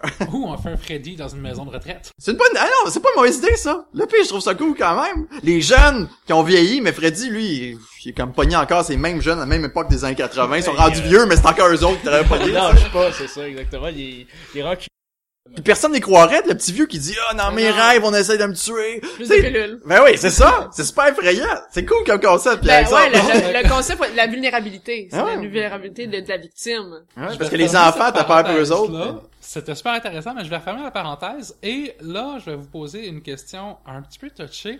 Et moi, je veux savoir pourquoi c'est dans le cinéma d'horreur qu'il y a autant de remakes. Pourquoi, par exemple, on fait pas, on n'a pas vu 12 remakes de Parce que Titanic? je pense que les ados sont... Qui qui de veut voir un remake de de Notebook? Forrest Gump, par exemple. J'aimerais ça, moi, un remake Parce de que Gump. la seule raison, la seule raison que ça arrive, c'est parce que personne prend au sérieux l'horreur. L'horreur est vue comme un sous-genre inférieur par Hollywood. Ouais, c'est- pour ça qu'il y en a un par mois qui sort, puis c'est fait cheap, ou c'est un remake. C'est la de seule raison. Tu prends pas de gros risques. C'est la seule raison. Puis les rateurs, tu verras pas Martin Scorsese la semaine prochaine annoncer un film d'horreur. Tout le monde triperait, mais ça arrivera pas parce que Hollywood est pas prêt à le financer pour ça. Ils vont dire, on n'a pas besoin, on fait un film d'horreur à un million de dollars, ça va remporter toujours 30 millions ou 40 millions au box-office chaque mois parce que les ados ont besoin, comme je disais tantôt, d'aller voir un film chaque mois. Qui, tant qu'il y a un film d'horreur au cinéma qui est là, le monde va aller voir. Il y a pas tant de films d'horreur qui ont gagné des Oscars ou, euh, T'en as, ben, t'as des, le pire, c'est que t'as des grands films d'horreur. T'as Kubrick qui est passé par là, t'as James Walt, t'as Spielberg, t'as Hitchcock, Ouais. t'as Ridley Scott, t'as, t'as les années 70, 30, etc. T'as des grands réacteurs d'horreur, mais aujourd'hui, depuis 20 ans, t'en as plus parce qu'Hollywood se sont dit, on fait juste, ou ben, pas juste des remakes, mais des films cheap, c'est des ados qui vont. ça mais se passe dans les films indépendants. Les gros succès, ça a été les films. euh, Mais, mais les films grands réacteurs mais- font pas des films indépendants. Ouais. Spielberg, etc. Ils en font plus. Fait que tu vois pas, ils n'auront pas financé Frank Darabont. Frank Darabont a fait son demise pour pas le moins ce qu'il était, ce qu'il était Ouais. censé faire. La seule raison qu'il a réussi à le faire, c'est parce qu'il a coupé en son budget, puis il a eu pas le moins de jours de tournage. Mais sinon, il l'aurait jamais financé pour un film d'horreur à 40 millions. Jamais. Parce qu'il serait dit c'est un gros, trop gros bit shot, il va demander trop d'affaires, on va avoir trop de concessions à faire, puis il va avoir trop de pouvoir sur un film d'horreur. On pourra pas le, le, le, le, le, le, le, le wiper, Le wiper. j'allais dire. On pourra pas faire faire ça avec lui, parce que c'est Frank Darabont, pareil avec Scorsese ou Spielberg. Spielberg en fait plus des films d'horreur plus incendies. C'est fait Jaws, c'était génial, il est jamais revenu. Ridley Scott aussi. C'est triste. mais. Ridley Scott, il, ben, c'est son Prometheus, sauf que Ouais. c'est pas mal plus sci-fi C'est plus sci-fi qu'horreur. Puis Christopher Nolan, là, quand Interstellar est annoncé, je me dis, ce serait cool qu'en fin de compte, tu te rends compte, c'est un film d'horreur, là, Event Horizon. J'avais espéré, c'était quand même, j'aimais ça Interstellar, mais ça aurait été cool qu'un un rateur d'horreur, un rateur, un big shot avec des couilles pour faire un gros film de 150 millions d'heures d'horreur. C'est pas arrivé, bien sûr. Puis ça arrivera pas. Ça aurait été cool. Guillermo del Toro voulait faire The Month of Madness, là, avec euh, Tom Cruise puis euh, Cameron, un gros film d'horreur de super cool de Lovecraft. Tout le monde voulait ça. Les fans brillaient pour ça. Puis il y avait Cameron qui produisait, Tom Cruise qui jouait dedans, Guillermo del Toro qui allait produire, qui allait réaliser. T'avais tout pour que ça soit financé. Puis la seule raison qu'ils ont dit non, c'est parce qu'ils ont dit, c'est pas parce qu'il y a trop de sang, mais ils ont dit ça va être air parce que ça va être trop épeurant. Ça va être rated air parce que ça va être trop épeurant. Pas parce qu'il va y avoir trop de sang. Ça va être trop épeurant, fait qu'on le financera pas. Quelle excuse bidon! Ben, c'est ça, exactement, c'est Les gens prennent plus de risques pour la télévision maintenant. Sais, il y a maintenant, il y a une futur, belle, là. il y a une belle C'est le porte futur. ouverte pour les séries télé puis les chaînes fait que les gens prennent plus de risques. C'est là que les, les Ouais, réalisateurs, c'est là que les meilleurs effets au spéciaux sont faits ces temps-ci, C'est là que les grands noms vont prendre leurs risques. Game of Thrones n'est pas mieux fait que The Hobbit. Là. Pourquoi? Parce qu'il faut qu'ils se démêlent, il faut qu'ils se battent pour faire des effets spéciaux avec un petit budget, tu sais. Moi, je fais le compte, gros moi, je fais le budget. compte des, des gorges tranchées, là. J'écoute la dernière saison présentement puis je fais le décompte. Alors, on va essayer de finir sur une note peut-être un peu plus positive, si on est capable. Donc, est-ce que, d'après vous, bon, en fait, on, on- là, il y en a qui ont déjà émaillé la conversation un peu, mais si on fait une belle conclusion à ce segment-là, selon vous, moi, je veux savoir votre top 3, mettons, des meilleurs remakes. Ah, c'est que j'en demande beaucoup, un top 2? Un Non, top non, 3, tu peux même non, faire un top top trois. 4, là. Top gauche. Ah, ok. Eh, The ouais. Thing, The Fly, Invasion Body Snatchers, puis... Oh, tu flirtes avec la science-fiction, toi, hein? Ouais, mais c'est quand même des films Non, d'horreur. mais tu flirtes, tu flirtes. Puis j'en ai un quatrième, puis finalement j'ai un trou. Euh... Ben, rappelle-nous à 3 Ben, du matin thing, quand c'est tu Mais rendu. c'est le top 3. c'est bon, c'est- ça. c'est le top 3 facile. Puis sinon, tu peux aller dans les adaptations comme Dracula, Frankenstein. Mais, mais dans le fond, on parlait tantôt, le monde vont dire, on mettra pas Dracula, Frankenstein parce que c'est pas des remakes, c'est une adaptation. Mais c'est la même chose que The Thing, The Fly. C'est pas des remakes non plus, c'est une nouvelle adaptation. Fait que Dans le fond, c'est... Ils revisitent l'histoire. Ah ouais, fait que, puis Dracula Frankenstein, là, check la version de Coppola, ça ressemble nullement à Nosferatu ou à Christopher Lee, tu sais. Pourquoi? Il avait sa propre imagination? Fait que s'il faut nommer le top des remakes, ben, il y en aurait plein, je nommerais quasiment tous les bons Frankenstein Dracula, mais on va, on va s'en tenir. The Thing, The Fly, puis Invasion Body Snatcher, mon bras. Là, c'était moi, là? OK. Bon, regarde, je l'ai émaillé tantôt. Écoutez, euh, Evil Dead, moi, ça a été une, une surprise. Il fait pas mal à l'original. Tu sais, tu, tu fais pas comme genre, Ah, j'aurais mieux aimé voir euh, l'original, n'importe quoi. Tu sors de là, t'as vu quelque chose de différent dans le, dans le monde de cette, euh, de cette franchise-là. C'est cool, ça a marché. Étant un grand fan d'Alexandre Aja, moi, j'ai trippé sur, on en a parlé encore tantôt, euh, Ace of Ice, que, euh, moi, honnêtement, quand j'ai envie de me défouler le soir, je regarde ça, je suis très heureux. Puis, euh, The Fly de Cronenberg aussi, que je, là, je, je, je ne peux pas me passer ce film-là. Je le trouve formidablement bien pour énormément de raisons. Alors euh, voilà. Puis euh, malheureusement, il y avait pas Vincent Price dedans comme dans l'original, mais bon, Jeff Goldblum a réussi à me... et son superbe torse euh, velu m'a aidé à m'a aidé à passer à travers. Merci. Gina Davis aussi, euh, plus que Jeff Goldblum d'ailleurs. Ouais, un peu plus, quand même, euh, Voilà, quand même. Ah, moi, je ferais de la, je ferais de la redite, si je donnais mon opinion, parce qu'il y en a un C'est peu le dans, seul film. dans, dans les, dans les deux que vous avez dit, vous avez pas mal fait le tour, là. C'est le seul film. Moi, tu C'est sais, j'ai- un remake de ton top 3. moi, j'ai, moi, j'ai, comme- je vais rajouter, je l'ai dit tout à l'heure, moi, j'ai aimé le remake de Night of the Living Dead, j'ai aimé le, le remake de, de Psycho, c'était le fun de le voir différent, euh, En couleur. Ouais, pas, pas Les en vieux couleur. J'étais comme curieuse. C'était c'était drôle de voir d'autres visages dans exactement les mêmes rôles. Puis j'essayais de, j'essayais de les prendre en défaut. Ah, toi, Vince Vaughn, Ah, tu c'est l'as pas pas. Hein. Ah, toi, j'aimais ça. C'était comme un jeu pour moi. Mais c'est vrai que The Thing, The Fly. Mais vous autres, euh, Dracula, Frankenstein, est-ce que vous considérez, mettons, c'est des remakes ou... euh, C'est ça qui est tough. Et dans le fond, sinon, euh, Bram Stoker Dracula... moi, je, moi, je euh, trouve, je trouve pas que c'est des remakes. Moi, je trouve que c'est- de différentes adaptations. Fait qu'on peut pas dire The Thing, The Fly non plus. Je peux pas dire que. Tout le monde va dire que c'est un remake, mais non, mais c'est pas dans comme... la même moule. mais il y a une différence entre une nouvelle un petit peu moins connue, un roman comme ça, que, que, Ah, ben là, que de grands, de grands noms. Parce que les gens vont toujours faire référence au, Oh, mais au Coppola- roman Coppola, il fait vont des toujours, ils références vont quand toujours même, faire référence au, au- Coppola, il fait quand même des références à 100 ans de Dracula avec son film aussi. tu sais, il fait plein d'hommages à les autres films. Oui, oui, mais il fait l'adaptation du roman. Mais il se nourrit de, l'imagerie aussi. qu'il y avait avant. Je trouve que c'est entre les deux. On est comme... Ouais, mais c'est subjectif. La ligne, la ligne est très mince, effectivement. Moi, je vois ça plus comme de différentes adaptations que un remake vraiment d'un film. Mais ça doit être subjectif pour chaque pour chaque film. C'est sûr que quelqu'un qui connaît très bien une nouvelle, comme la nouvelle de Matheson, puis avec après ça tu regardes le film de Box, puis là tu vois, oh, ils ont fait une adaptation pour une pour euh, une émission dans Twilight Zone. Tu peux puis, parler euh, d'Ariam Legend. Ouais, c'est un remake, hein, ça? Legend? Moi, je dirais que c'est une adaptation. Moi, je dirais, moi, je- moi, je moi, dirais dirais que c'est une erreur. Moi, personnellement, je dirais que c'est une erreur. Ouais, non, mais il y a Omega Man, puis il y a eu celui avec Vincent Price, The Last Man on Earth, qui était le plus Avec, fidèle de la avec gang, euh, est Will Smith, c'est bon. une erreur. Ouais, je suis d'accord avec toi. Des, des, des- Will Smith contre des cartoons, là. Alors, pour montrer qu'on a de la suite dans les idées, attendez, vous allez voir le très mauvais jeu de mots. Parlons maintenant des suites de films d'horreur, donc pas celles qui sont mauvaises. Donc, on parlera pas de Jason 10, Jason dans l'espace. On veut c'est vraiment parler- Ouais, je veux parler de Jason dans Moi l'espace. Man, Bon, j'ai passé tout un, mon après-midi à rédiger quelque chose là-dessus. hein. Ok, bon. Alors, parlons de Jason 10 et écartons toutes les autres suites qui pourraient être intéressantes. Alors, je, je vous écoute. Non, plus sérieusement. Donc, les bonnes suites. Euh, on parle de Evil Dead 2, Jason 10 dans l'espace. Non, mais c'est Euh, des comédies, ça. C'est ça qui part mal. Les suites, dès que t'arrives avec une suite, tu perds tout l'aspect d'horreur. Parce que tu peux pas avoir peur, c'est une suite. Aliens, pourquoi c'est un film d'action? Parce qu'il pouvait plus rien faire côté horreur après ça. On savait déjà le mystère de la créature. Evil Dead 2, c'est une grosse comédie. Fait que les meilleures suites, c'est quoi? T'as moi une seule suite qui faisait Hey, peur. Fred, traditionnellement, là, genre, on attend que la question soit Excuse-moi. Pierre-Alex. Et il y a aussi euh, Nightmare on Elm Street, Dreamwire, qui prouve ton point parce que c'est C'est une pas- comédie, quasiment. Ouais, exactement. Fait que finalement, la fin de la question prouvait ton point. Donc, euh, Il y en a peut-être une suite que je pense pas, qui est bonne, un film. Drone, euh, il y en a eu quatre, puis le le japonais, puis les quatre étaient efficaces, dans le fond. Moi, là. je pense juste à Terminator, mais est-ce que c'est vraiment Ben, un c'est pas un film d'horreur? Ben, peut-être le premier un peu, c'est un peu un slash, le premier, Oui, Le mais... Le premier, c'était pas... C'est pas loin d'un euh, film Le d'horreur, deuxième quand est, vraiment meilleur. Mais c'est pas un film d'horreur, par- C'est le même affaire qu'Aliens, dans le fond. Ouais, mais que C'est les... l'effet ouais. Cameron. est-ce qu'il y a quelqu'un qui a vu Pet Cemetery 2? Oui, moi j'ai Oui, vu Pet c'est la. Moi j'imagine, moi j'imagine toujours le père qui est croqué dans le cou. J'ai vu le 2 avant de regarder le 1.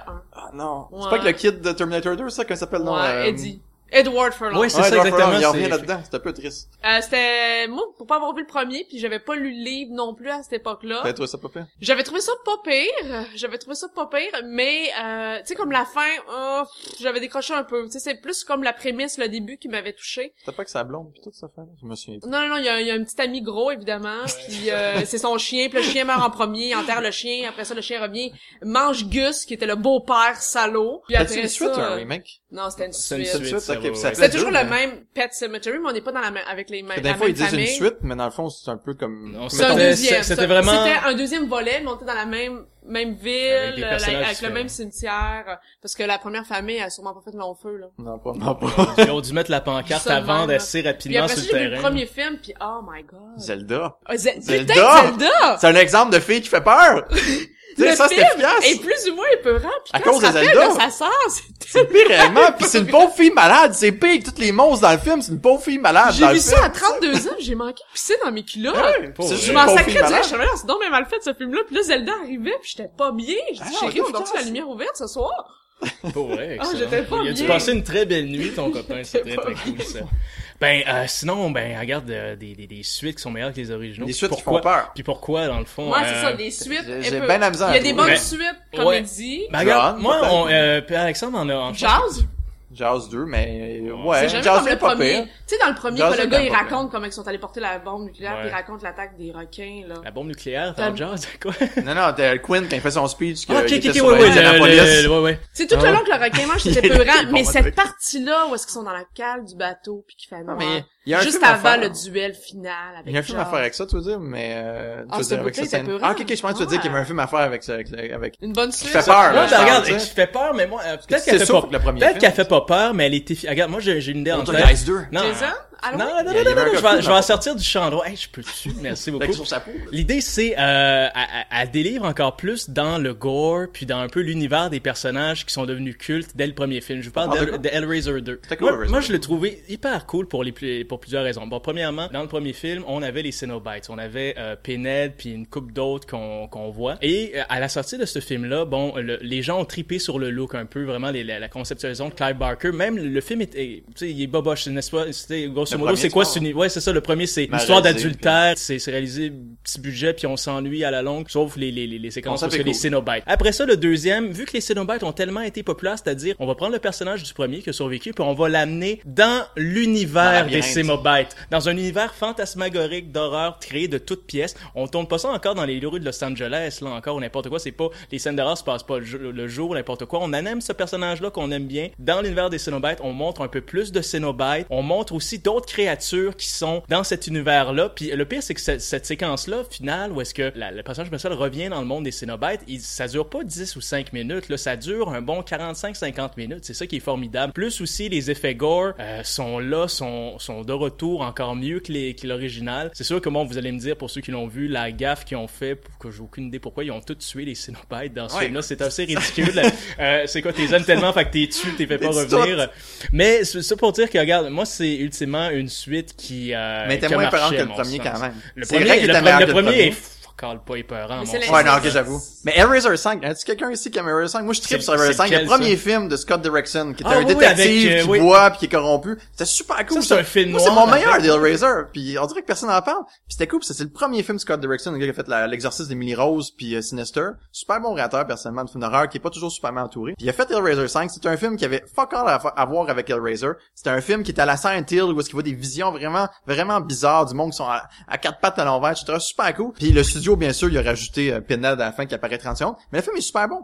Alors, pourquoi? Parce qu'il refait pas la même chose que le premier. C'est une suite une totalement différente. Puis c'était bon. Je sais pas si vous autres l'avez vu, Hellraiser Non. 5, mais ça vaut à peine très très bon. Scott Derrickson, un grand acteur qui est arrivé puis qui a fait un cinquième Hellraiser après Hellraiser in Space. Il y avait plus rien à dire que Hellraiser. pas en Ouais. tout. Il a réussi à faire un bon film. Ils finissent toujours dans l'espace. Je ne sais pas, il y a, il y a le petit lutin aussi qui a fait ça, le Leprechaun aussi. Ben, qui après ça, le Back in the. Hood. Après, le où c'est que tu vas le ghetto, après, ouais. où c'est que tu vas après aller dans l'espace? In the Hood. Dans le ghetto. C'est la seule direction qui te reste. Encore, ça, encore. Jason 10, Jason 11, ça répète, ça répète dans le ghetto. Mais non, ils ont fait un remake. Ils ont gâché une franchise qui répète excellent. Ah. Rappin' Jason, ça pourrait être très très cool ça. Malgré c'était pas loin dans Jason euh, 8 quand il est au euh, à Manhattan pis t'as me semble t'as un t'as un rapper je sais pas trop t'as pas un gars qui sa boombox à m'emmener genre pis Il donne yo un coup de pied dedans en plein. t'avais t'avais un petit quelque chose pas loin de ça. Alors, après cet épisode de Pimp mon slasher, on va passer au euh, ce qu'on parlait un petit peu tantôt qu'on a abordé, qu'on avait mis sur la glace. Alors on y revient. pas les prequels. Oui, les non prequels! la Les pire idée épisodes, la pire Les idée Les antépisodes comme Texas Chainsaw Massacre, ça existe même pas un Psycho bon 4, Hannibal Rising, etc. Donc, je veux vous entendre. C'est quoi l'intérêt d'un prequel? au cœur C'est euh, comment dire, moi je me remets, en- je remets encore mon costume genre de, de gars de studio américain. Je veux dire, admettons, euh, là j'ai encore envie, j'ai les, je possède encore les droits de Chainsaw, Texas Chainsaw Massacre. Encore une fois, j'ai besoin de faire. de un- Michael Bay, là? C'est ça. Donc euh, oui, je parle encore de Michael Bay. On va dire que je suis Michael Bay, ok, tout de suite. Là l'idée, je possède encore les droits de ça. Et euh, l'idée, c'est que là, il y a aucun de mes acteurs originaux qui veut revenir pour une suite. Puis mon film a rapporté moyennement. Alors qu'est-ce que je fais? Des acteurs qui je vais, c'est ça, je vais trouver une suite, ok? Je vais trouver genre le moyen de, de ramener le monde dans mes salles, mais en proposant euh, une alternative au concept original. Parce que si je fais un 2, ça va être encore exactement le même ressucé que ce que j'ai vu dans le premier film. Là, je vais proposer un antépisode, dans le fond, un prequel avec des variations. Je vais montrer qu'est-ce qui est arrivé à qu'est-ce qui est arrivé à cette m'intéresse. gang-là pour qu'elle euh, qu'elle soit de même. Dans le fond, pourquoi le bonhomme, genre, qui est en chaise il est en roulante, chaise roulante? Mais on s'en fout mais l'idée, euh, vu que je veux faire du cash, je m'en fous plus à Star. Fait que c'est ça, c'est pour ça que je vais faire un prequel. Mais c'est drôle, là. Sais, c'est une grande Mais qui c'est qui a franchise qui a ça? bien fonctionné. Moi, ça m'intrigue. Peut-être, mais qui c'est qui a écouté Texas Chainsaw Massacre, le remake, pis s'est dit pourquoi lui est en chaise roulante? Pourquoi lui, euh, je sais, qui c'est qui s'est dit ça en écoutant le remake? Personne s'est dit ça. Il y avait personne qui voulait voir une explication derrière pourquoi le gars est en chaise roulante. Mais dans le premier film, tu sais, si tu te travailles un peu, tu sais que c'est arrivé, tu sais que, ah, bon, la famille avait une, bouche, une boucherie, pis là, ça a tout fermé. Fait que qu'est-ce qui leur reste après? Qu'est-ce qui leur reste après que tout se soit automatisé, puis que cette famille-là n'ait plus Texas la 2. vie de, de, de boucher? Une autre ben, comédie. Ils choisissent d'autres animaux en Eh forme ouais. d'humains, mais ils continuent à faire leur job pareil. C'est ça, moi je veux savoir comment il s'est fait, Fait que son toi, tu veux savoir masque. toute leur Ouais, vie de ça. famille, Non, où c'est ça, ils travaillaient comme Ouais. boucher. On s'en fout. Puis un peu quoi en partant, c'est une idée qui marchera jamais. Je veux dire, le- on parlait tantôt Ça de Fear of the... m'intéresse, Ça ouais. t'intéresse? Mais peut-être curieuse, si mais pas en tant que bon film. tu sais. J'ai, je suis curieuse. Offre-moi un bon produit, puis je vais t'aimer pour Mais ça arrivera pas un bon produit parce que en partant un film d'horreur, on disait tantôt Fear of the Unknown, ça sac le camp dès que tu décides d'expliquer tous les petits détails que t'as vus dans le film. Je veux dire, t'as plus peur partout, le but du prequel c'est Fais-moi une d'expliquer espèce tout. de prequel documentaire. Ça, ça m'intriguerait. Donc, la discussion est bien entamée, mais cette fois-ci, on va essayer encore une fois de rapper tout ça avec un petit, euh, touche positive si on est capable, parce que j'ai l'impression que cette fois-ci, il y aura pas consensus. Donc, d'après vous, est-ce que ça se peut un bon prequel? Est-ce qu'il y a un bon prequel, selon Mais, vous, qui a été fait? Il y a un consensus, on est tous d'accord, ça existe pas, un bon prequel. Ben, Il y, il y en a qui, qui c'est Il y en pas a qui bon, mais il y des en a qui sont bons corrects. éléments. Moi, je trouve qu'il y a Ouais. des bons éléments. Comme quoi, donne-moi un. Ben, Pas, pas une série, une série télé, là. non, non, non, mais la, seule, mais la seule chose que je pense, c'est le Prometheus. J'arrive pas à trouver quelque chose pour Ouais, vraiment, mais, mais Prometheus, vraiment... il essaie de se distancer quand même, de faire comme un non-prequel tellement, tu sais. Ouais, mais c'est c'est comme c'est c'est comme trop dire que c'est pas un prequel que c'en est un. tu sais. Ouais, il a comme tellement essayé de se distancer. Je veux pas que ce soit un prequel en Ce étant que un. j'ai aimé, parce qu'il y avait plein d'affaires que à laquelle je croyais pas, je veux dire, le personnage féminin, la fille, elle se fait comme... Euh... opérer, être en grosse Elle douleur, puis elle court, puis tu sais, elle les enfants. Tu sais, c'est comme ça se peut pas là. C'est comme la fille dans Jurassic, le nouveau Jurassic World qui court dans le jungle avec des talons. Euh, C'est oui, quand même oui. moins pire que se faire ouvrir. En tout cas, Mais oui, je suis d'accord avec toi. moi ce que j'ai aimé, c'est de voir l'évolution, comment la créature de Alien qu'on va le voir dans les films, comment euh, en étant venu à ça avec la mutation au début la bébite, après ça, ah la mutation avec les humains, puis là ça crée ça. Ça, ce bout-là, j'ai trouvé ça Mais ils ont tous comme gâché l'imagination de l'original. Si t'écoutes le premier, pour moi, c'est la meilleure adaptation de Lovecraft. Tu sais que t'arrives, t'écoutes un film où est-ce que ils trouvent un alien Mais c'est l'inconnu. qui est mort. L'inconnu, c'est ça, c'est Oui, mais faire au premier. Alien existe depuis longtemps. T'sais, on a eu le temps de vivre Mais ce c'est pas une raison d'en de revenir pisser dessus. Maintenant, on les a même vu langer, les aliens, dans le Ouais, quatrième, mais là. Fait que, tu sais, dans, le premier, ils vont là-dessus puis ils trouvent un alien qui est mort depuis des millions d'années. C'est un fossile. Là, tu trouves la seule affaire qui existe, c'est des œufs fuckés au bout qui vont violer d'en face. Un, un concept vraiment extraterrestre au bout. Là, tu fais, oh, excusez, tu fais un remake, tu fais un prequel puis t'ex- t'expliques que c'est des dieux grecs puis les aliens sont, sont, ils existent encore aujourd'hui. Tu, tu, Mais Fred, tu changes tout puis Banane il est mort. je sais, Je mais sais. anyway, c'est pas grave, il y a, il y a de l'espoir parce qu'on est en train de faire une suite au prequel avec Prometheus 2. C'est tu rends l'espoir ou c'est le contraire de on l'espoir? parle de bons éléments. Là. On parle pas d'un d'un d'un œuvre qui qui est complètement bonne, que tu fais waouh, ça c'était vraiment. Non, mais c'est quoi la raison qu'Alien c'était bon? Je disais, t'as Ridley Scott, mais c'est qui qui a écrit Alien? C'est Dana Bannon? C'est lui qui est arrivé avec tout le concept, l'idée, c'était que cet écrivain-là. C'était une C'est pas, puis ouais, mais c'est pas Ridley Scott qui est arrivé avec le concept. C'est un bon créateur qui était sur un bon projet, mais c'est un scénario de Dana Bannon. Dana Bannon est mort. Ridley Scott s'est dit, moi, c'est mon imagination, c'est ma suite. Non, pas toi qui as écrit le scénario, c'est pas ton idée. C'est un mix de toi avec euh, Geiger, avec Dana Bannon. Ouais. Fait que t'enlèves l'écrivain, qu'est-ce qui reste? Je veux dire, ça sert à Ben, quoi il, de reste faire un une suite? écri- il reste un scénariste Un de reste- Lost, il reste- puis c'est Le tout, réacteur de. Robin des Bois, que tu te rends compte qu'aujourd'hui, il, est- il est un excellent réacteur quand il est sur un bon scénario, mais c'est pas lui qui arrive avec des bons scénarios, Ridley Scott. Ben, je sais pas, regardez, euh, pour revenir à la question. Mais c'était pas euh, si pire, Prometheus. non, parce mais- que vous. Non, non, c'est correct, je sais pas ça comme une attaque personnelle. Je sais que tu vives le film. J'ai quand même aimé le film, moi, un peu. là. Ben c'est ça, regardez, moi j'ai j'ai deux prequels, moi dans le fond que bon, ça Ouais, ça a c'est rien cassé, tout ça, c'est ce, ce n'est que des ce n'est que des compléments. Bon le premier, euh, j'en parlais, bon The Thing, qui est pas aussi pire, ça a pas- comme je disais, ça a pas fait mal à l'original, ça te donne pas le goût de plus jamais regarder l'original de Carpenter ou quelque chose du genre. Ça t'explique Ça- que c'est pas des Norvégiens, c'est des Américains. Parce que c'est ça, dans le fond, on s'en fout un peu parce que c'est ça, c'est c'est un cast complètement différent, puis ça, ça met juste les, les trucs en place pour le début du film de l'original, le, le début de l'original. Ça, ça, ça a pas fait mal. Moi, ça ça, t'explique que c'est inutile, dans le fond. puis non, mais l'idée non plus, c'est que ça dit pas, comme ça gâche pas le fait que t'aies peur en disant, ah, voici, alors les extraterrestres, la chose vient de la planète Neptune, qui est en arrière du quatrième cadran solaire, de blablabla. On n'a pas ce genre de- d'informations inutiles qui nous enlèvent le goût d'avoir peur ni rien. Tu sais que la, la, la créature, elle a déjà fait, elle a déjà sévi, puis ça te prépare justement pour les horreurs encore plus dégueulasses qui vont se passer dans le film de Carpenter. Bon, donc moi, c'est comme ça que ce setup-là ne m'a pas dérangé. J'ai fait, oui, c'est un compagnon à celui de Carpenter, puis ça m'a pas empêché de dormir, puis j'ai pas comme genre trollé un, un message board sur IMDb en disant que c'est le plus, pire non. épisode de Mais- tous, mais ça- quelque chose de genre. Et euh, attends, je vais me surprendre. Ok, là je sors un lapin de mon chapeau. On en jasait tantôt. C'est l'exemple que je donnais à Texas Chainsaw Massacre, euh, le beginning. Pas si pire. Pas Non, si pire. non, veux pas! Pas si pire. Écoute-le C'est pas! quoi? C'est, il construit son masque? Mais en fait, non, l'idée, c'est que tu vas voir les Sawyer. Tu vas voir, oui, euh, Leatherface, avant qu'il soit Leatherface, dans le fond, qui travaille justement à la boucherie, tout Ah. ça, qui se fait virer, tout Non, ça. c'est vrai, il Puis travaille tu- vraiment à la boucherie, je disais Ouais, c'est ça, exactement, c'est ça, c'est en plein ça. Puis tu vas super voir, triste. puis tu vas voir sa voir ça. famille, tu vas voir pourquoi le, le bonhomme en chaise roulante, il y a, il y a plus, ouais, ensemble. Exactement. Tu vas Imagine-toi- voir pourquoi le shérif il a perdu ses dents en avant. Tu vas voir pourquoi le gars qui est en chaise roulante a On plus s'en ses jambes. de même.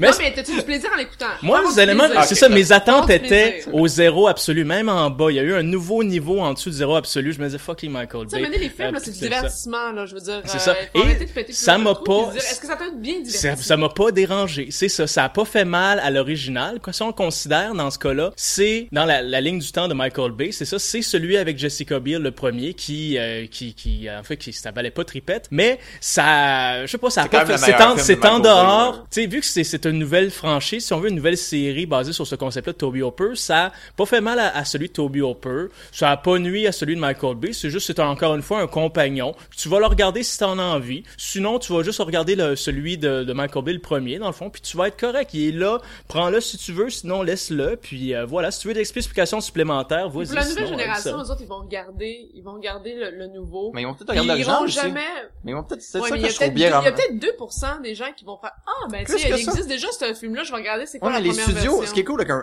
remake, j'ai eu l'idée, tu sais, Oracle, peu importe, mais au moins quand ça sort le remake, t'as la publicité qui ramène l'original ressort en Blu-ray. Ah, Puis ouais. là, il y a comme ça ramène le, au, sur le monde a oublié Poltergeist depuis 20 ans. T'as dit on triple, mais en général le monde on vu au cinéma à l'époque, ils ont peut-être un peu oublié, là, on vu à la télévision, mais là le remake sort, puis tout le monde se dit je m'en fiche un peu du remake, mais ils se disent Ouais, ah j'ai envie de réécouter tu sais, l'original. J'en j'en vivrais T'sais, cette sensation. Fait que ça ramène un bon film quand même. Fait que le seul bon affaire dans un remake, c'est qu'il ramène au public l'original, tu sais. Le rappelle. Il te le rappelle. tu que... Tu sais, regarde comment c'est pas chez nouveau, mais rappelle-toi, l'original c'était bon. Puis là, il te fait sentir bien quand tu écoutes l'original. Ouais, exactement. mais après que t'as dépensé ton 20 pièces genre au cinéma pour voir le remake. Le, le Blu-ray est le même prix. Achète le Blu-ray. Ben, c'est ça exactement. Alors sur ces sages paroles, on va passer au dernier bloc de la soirée, mesdames et messieurs. Oui, je sais, écoute, le temps passe vite quand on est en si bonne compagnie.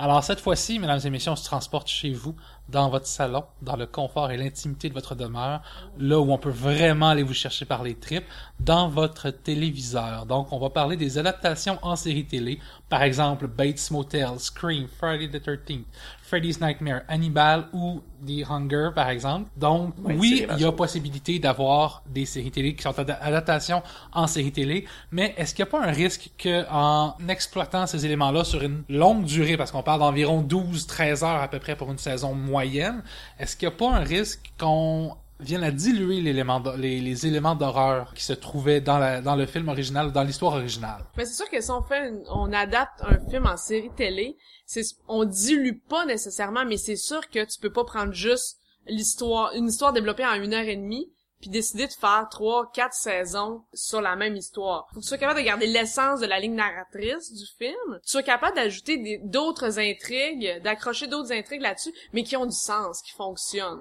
Moi, j'ai écouté euh, Bates Motel, j'ai vraiment, j'aime vraiment ça.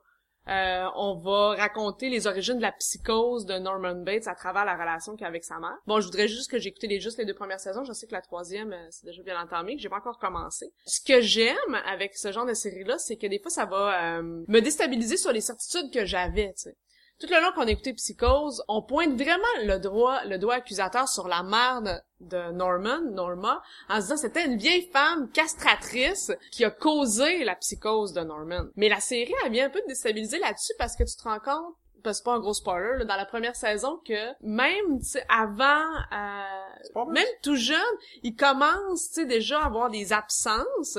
Bon, il va faire des, des gestes irréparables, mais il va déjà avoir c'est l'espèce de, déjà une espèce de petite psychose, puis on, se demande, est-ce que sa mère est juste, pro- parce qu'elle elle, sait a ces absences-là. Fait que, est-ce que c'est juste une mère très protectrice parce qu'elle sait que son enfant va pas bien, ou c'est vraiment la mère castratrice que Hitchcock nous avait présentée au départ? Ça, j'aime ça. C'est différent. Puis tu sais, bon, les intrigues qu'ils ont rajoutées, des fois, c'est un petit peu farfelu, mais ça garde mon intérêt. Puis ce que j'ai aimé, c'est qu'ils ont réussi à faire un, beau mélange ancien-nouveau. Oui, on est dans le temps d'aujourd'hui, mais en même temps, ils ont gardé des, ils ont gardé une petite saveur vieillotte qui nous rappelle le film. Tu sais, Norma est toujours là avec ses robes cintrées des années 50, il écoute de la musique sur des vinyles, les, les vieilles voitures. Pour moi, ça, ça fonctionne. Tu les mélanges avec, bon, t'as pas le choix de mettre les laptops, t'as pas le choix de mettre les cellulaires parce que c'est, c'est le lot d'aujourd'hui, puis tu viens chercher ton, ton, ton public comme ça, pour qu'il croit à cet univers-là. Fait que ça, pour moi, ça fonctionne, puis j'aime ça. Moi, ce que j'ai beaucoup aimé, c'est que je, me suis tapé la première saison de Bates Motel après ta recommandation. Moi aussi, j'étais très sceptique parce que j'ai dit, bon, psychose, tout ça, comment on va faire? Mais tout dépend de l'approche et euh, Du casting, le cast, excuse-moi de te Oui, couper là, vas-y, mais vas-y. le casting fait une grosse différence. Je trouve que le casting avec Fre- le, c'est Freddie Highmore qui ont engagé pour faire, euh, il est vraiment bon. J'ai l'impression qu'il a regardé beaucoup Psychose parce que il fait, il y a quelque chose, il y a quelque chose de Anthony Perkins qui est subtil mais qui est là. Espèce de dans ses gestes, dans sa façon de se tenir, dans ses silences. Euh, Norman Bates, le, Anthony Perkins faisait souvent des un moment de silence avant de répondre aux questions, un silence qui faisait comme OK, qu'est-ce que je, je réfléchis à qu'est-ce que je dis, je suis comme je suis comme timide, je comme j'ai des choses cachées, puis ça il leur fait puis je trouve que dans son regard, l'espèce de petit sourire en coin, je trouve qu'il ressemble beaucoup à Anthony Perkins, je trouve que le casting est super bon. Ben c'est ça, ce que j'allais dire, c'est tout est dans l'approche parce que je suis sûr que l'équipe qui a conçu cette série-là s'est dit notre but c'est pas de faire peur, c'est pas de présenter de l'horreur. Nous autres notre but avec ça c'est qu'on va aller plus loin, on veut découvrir comment Norman Bates est devenu Norman Bates, ça, on puis on veut on veut Ouais, voir c'est vrai que c'est pas de l'horreur. puis on veut voir sa mère vivante parce que moi je l'ai plus vu, vu comme une, une série policière un peu. Un trailer plus, Ouais, un ouais. thriller parce qu'au départ, bon, il y a un meurtre qui, qui est commis de concert avec la mère et euh, le fils, et ultimement, bon, ils doivent cacher le cadavre, puis ils doivent en fait s'assurer que les policiers du coin, puis tout ça, du village, comme ne mettent pas la main sur eux autres. C'est un petit peu ça la, trame narrative de la première saison. C'est plus un, je pense, un thriller. Ça ne fait pas peur, tout ça, mais ça tient en haleine. C'est bien fait avec des personnages qu'on connaît euh, de psychose, mais qu'on veut, on veut découvrir un peu plus parce que ultimement Norman Bates, il est pas au niveau de ce qui était dans Psychose. C'est pas un adulte, c'est un adolescent. Il rencontre le premier amour, tout ça, etc. C'est le fun de le voir en relation avec sa mère. Exactement. Parce on l'a jamais vu en relation avec sa mère. C'est ça le, l'accroche moi que j'ai envie de voir. Je, veux, je sais que j'aurais pas peur avec Norman Bates, mais j'ai envie de voir la psychologie entre les deux dans le fond, l'espèce de, de jeu. Oui, c'est sa mère, mais il y a une, à un moment donné, il y a, beaucoup de suggestivité là-dedans, un petit peu sur. Ah, mais, quelque chose de malsain. Je sais, c'est ça. Mais il faut, il faut que tu capitalises là-dessus parce que ultimement, en tant que spectateur, tu sais que tout ce que va faire Norman Bates va le mener inéluctablement à cette salle de bain dans cet hôtel pour tuer c'est ça qui est un peu plate, la blondasse. Par contre, ce qu'on Oui, euh, Norma, oh, pas Norma, euh, mais c'est ça. Janet Lee. Ouais, Janet Lee, c'est ça. Marion Crane, c'est ça. Puis aussi, moi c'est drôle là, mais en fait, ça regardez, j'ai deux points, OK? Ça euh, euh Bon prequel, mais pas de l'horreur. C'est ça, exactement. Bon, euh, c'est ça, Motel Bay, je trouve que c'est une bonne approche. Deuxièmement, ce qui m'a fait tomber en bas de ma chaise, puis comme me péter à la tête sur mon clavier deux, trois fois, malheureusement, je l'ai pas encore vu. Ok, peut-être que je parle à travers mon chapeau, ben sûrement en ce moment. C'est la fameuse série Scream. Parce que ah, Scream, malheureusement, j'ai l'impression que ça va être sur 13 épisodes. Oui, des meurtres, encore une fois. Puis tout le long des 13 épisodes, ça va être encore la paranoïa, c'est de trouver qui est le tueur parmi tout ça, jusqu'à dans la finale, parce que ça va être révélé. Je pense pas que tu puisses, tu avec Scream, C'est un peu adolescent, franchement, c'est vraiment pour un public très jeune. Exactement. Pour un public j'ai visionné plusieurs épisodes, puis je dirais que c'est pour un public. Mais, ok, on passe par YouTube, on passe par euh, un vidéo, cette fois-ci on passe par Internet. Donc euh, oui, on modernise un peu, on passe moins vers ah, euh, vers le téléphone et vers la tradition du roman d'horreur où t'as quelqu'un qui t'amène dans cette tradition là moi j'aurais trouvé ça le fun. Mais tu les t'as tu tapé un deux épisodes de Scream toi ou une coupe ouais. Ok ben c'est ça. Est-ce que c'est ça? Est-ce que bon il y a des meurtres tout ça puis on tente de trouver le le, le, tueur? Oui, ça tourne autour de ça tourne autour de ça tout le long il y a des vidéos fait qu'on se demande tout le temps c'est pas euh, MTV en plus. Ouais ça part mal vous en mais c'est très très jeune c'est très euh, c'est ça. Il y a pas à date, en tout cas, pour ce que j'ai vu, on dirait qu'il y a pas d'étoffe. C'est pas étoffé, là. Mais qu'est-ce qu'il restait à dire avec Scream? Après quatre films? Je veux dire, en partant, c'est sûr que ça peut être, quelqu'un peut faire une bonne, série. Le check Bates Motel, c'est quand même bon, puis dans le fond, qu'est-ce qu'il restait à dire après quatre, euh, après quatre Psycho puis un remake, tu sais? Mais, en même temps, tellement étiré, tu sais, je, je pas être méchant avec les, avec les shows de télé, je trouve ça quand même intéressant, mais t'as eu quatre Psycho, dont le quatrième qui est une sorte de prequel qui explique ce que c'est. Puis là, on a une série qui explique ce que c'est, genre en cinq saisons, toutes les moindres petits détails. Puis c'est bien fait, ça vient des, des shows à personnages. pour ça que c'est bon. mais il reste plus d'horreur du tout. Je veux dire, ça a tout sacré le camp. Le fond, tout ce qui reste, c'est des, des, des, des, bons shows à personnages. Encore une fois, les bonnes séries d'horreur, comme les bons films d'horreur, c'est pas vraiment des séries d'horreur. American Horror Story. C'est pas, pas des remakes, c'est des trucs originaux ou c'est des adaptations. Mais même, il y a euh, une seule série qui est épeurante qui existe? Je veux dire, moi, American Horror Story, l'intro est plus épeurant que le show complet. American Horror Story, moi, euh... c'est ouais, pas vraiment épeurant. Non, je sais pas que c'est pas bon. C'est pas que c'est, ouais, j'avoue que l'intro. L'intro est vrai, l'intro de chaque saison est super épeurante. L'intro est épeurante. Mais, mais plus épeurante que le show complet. On dirait que la première saison, on m'a fait plus d'effet parce que c'était nouveau. C'était nouveau, mais on s'est tanné Je m'imprégnais de l'atmosphère. Puis euh... Mais c'était pas épeurant quand même. C'est comme si les shows d'horreur. C'était freaky. C'était freaky. Mais c'était pas épeurant parce les que... Les putains de petits jumeaux que tu voyais en arrière de la fille qui faisait la vaisselle ben relax. Moi, c'est des scènes que je suis là, hum. Mais le montage était tellement, le montage était tellement vite que t'avais pas, pour moi, un bon show d'horreur se faire peur, c'est l'atmosphère. Un film d'horreur se faire peur, c'est l'atmosphère. Faut que tu prennes ton temps. American Horror Story, ça va tellement vite comme show. Il y a tellement de personnages. C'est plus l'esthétisme de l'horreur, c'est plus l'histoire de l'horreur que toi susciter la peur chez ton spectateur lui-même. Le plus proche d'un bon show d'horreur je peux trouver, c'était X-Files. Mettons, euh, un bon épisode comme Home, dans ce genre-là. Puis la seule raison que c'était vraiment bon, parce que chaque épisode était 40 minutes, prenait son temps. Et tu savais que Mulder Scully mourrait pas. Mais dans Home, là, pour les gens qui l'ont vu, c'est l'épisode avec euh, la Texas Chainsaw Massacre de X-Files. T'avais une famille hic, dans le fond, puis t'as un shérif avec sa femme puis ils se font massacrer. T'es aimes le shérif, pis tu sens t'as peur pour eux autres, c'est super efficace. Pis la scène c'était pas de putain de, de monstres ou parce que les, ben, monstres souvent ça, les monstres le, fait, ouais, mais c'était toujours le fait d'humains, fait que c'était pas vraiment des monstres. Home, c'est super. Pour moi, Home, là, c'est un... Mais là, c'était les, humains. C'était les humains qui étaient les, les tueurs. mais t'avais peur. Mon, point, c'est ah juste t'avais peur pour la famille, le shérif puis sa femme, parce que, contrairement à Border Scully, tu savais qu'elle allait pas mourir, là. Mais eux autres, t'avais peur pour eux autres, puis ils se font massacrer en dessous du lit. C'est super violent.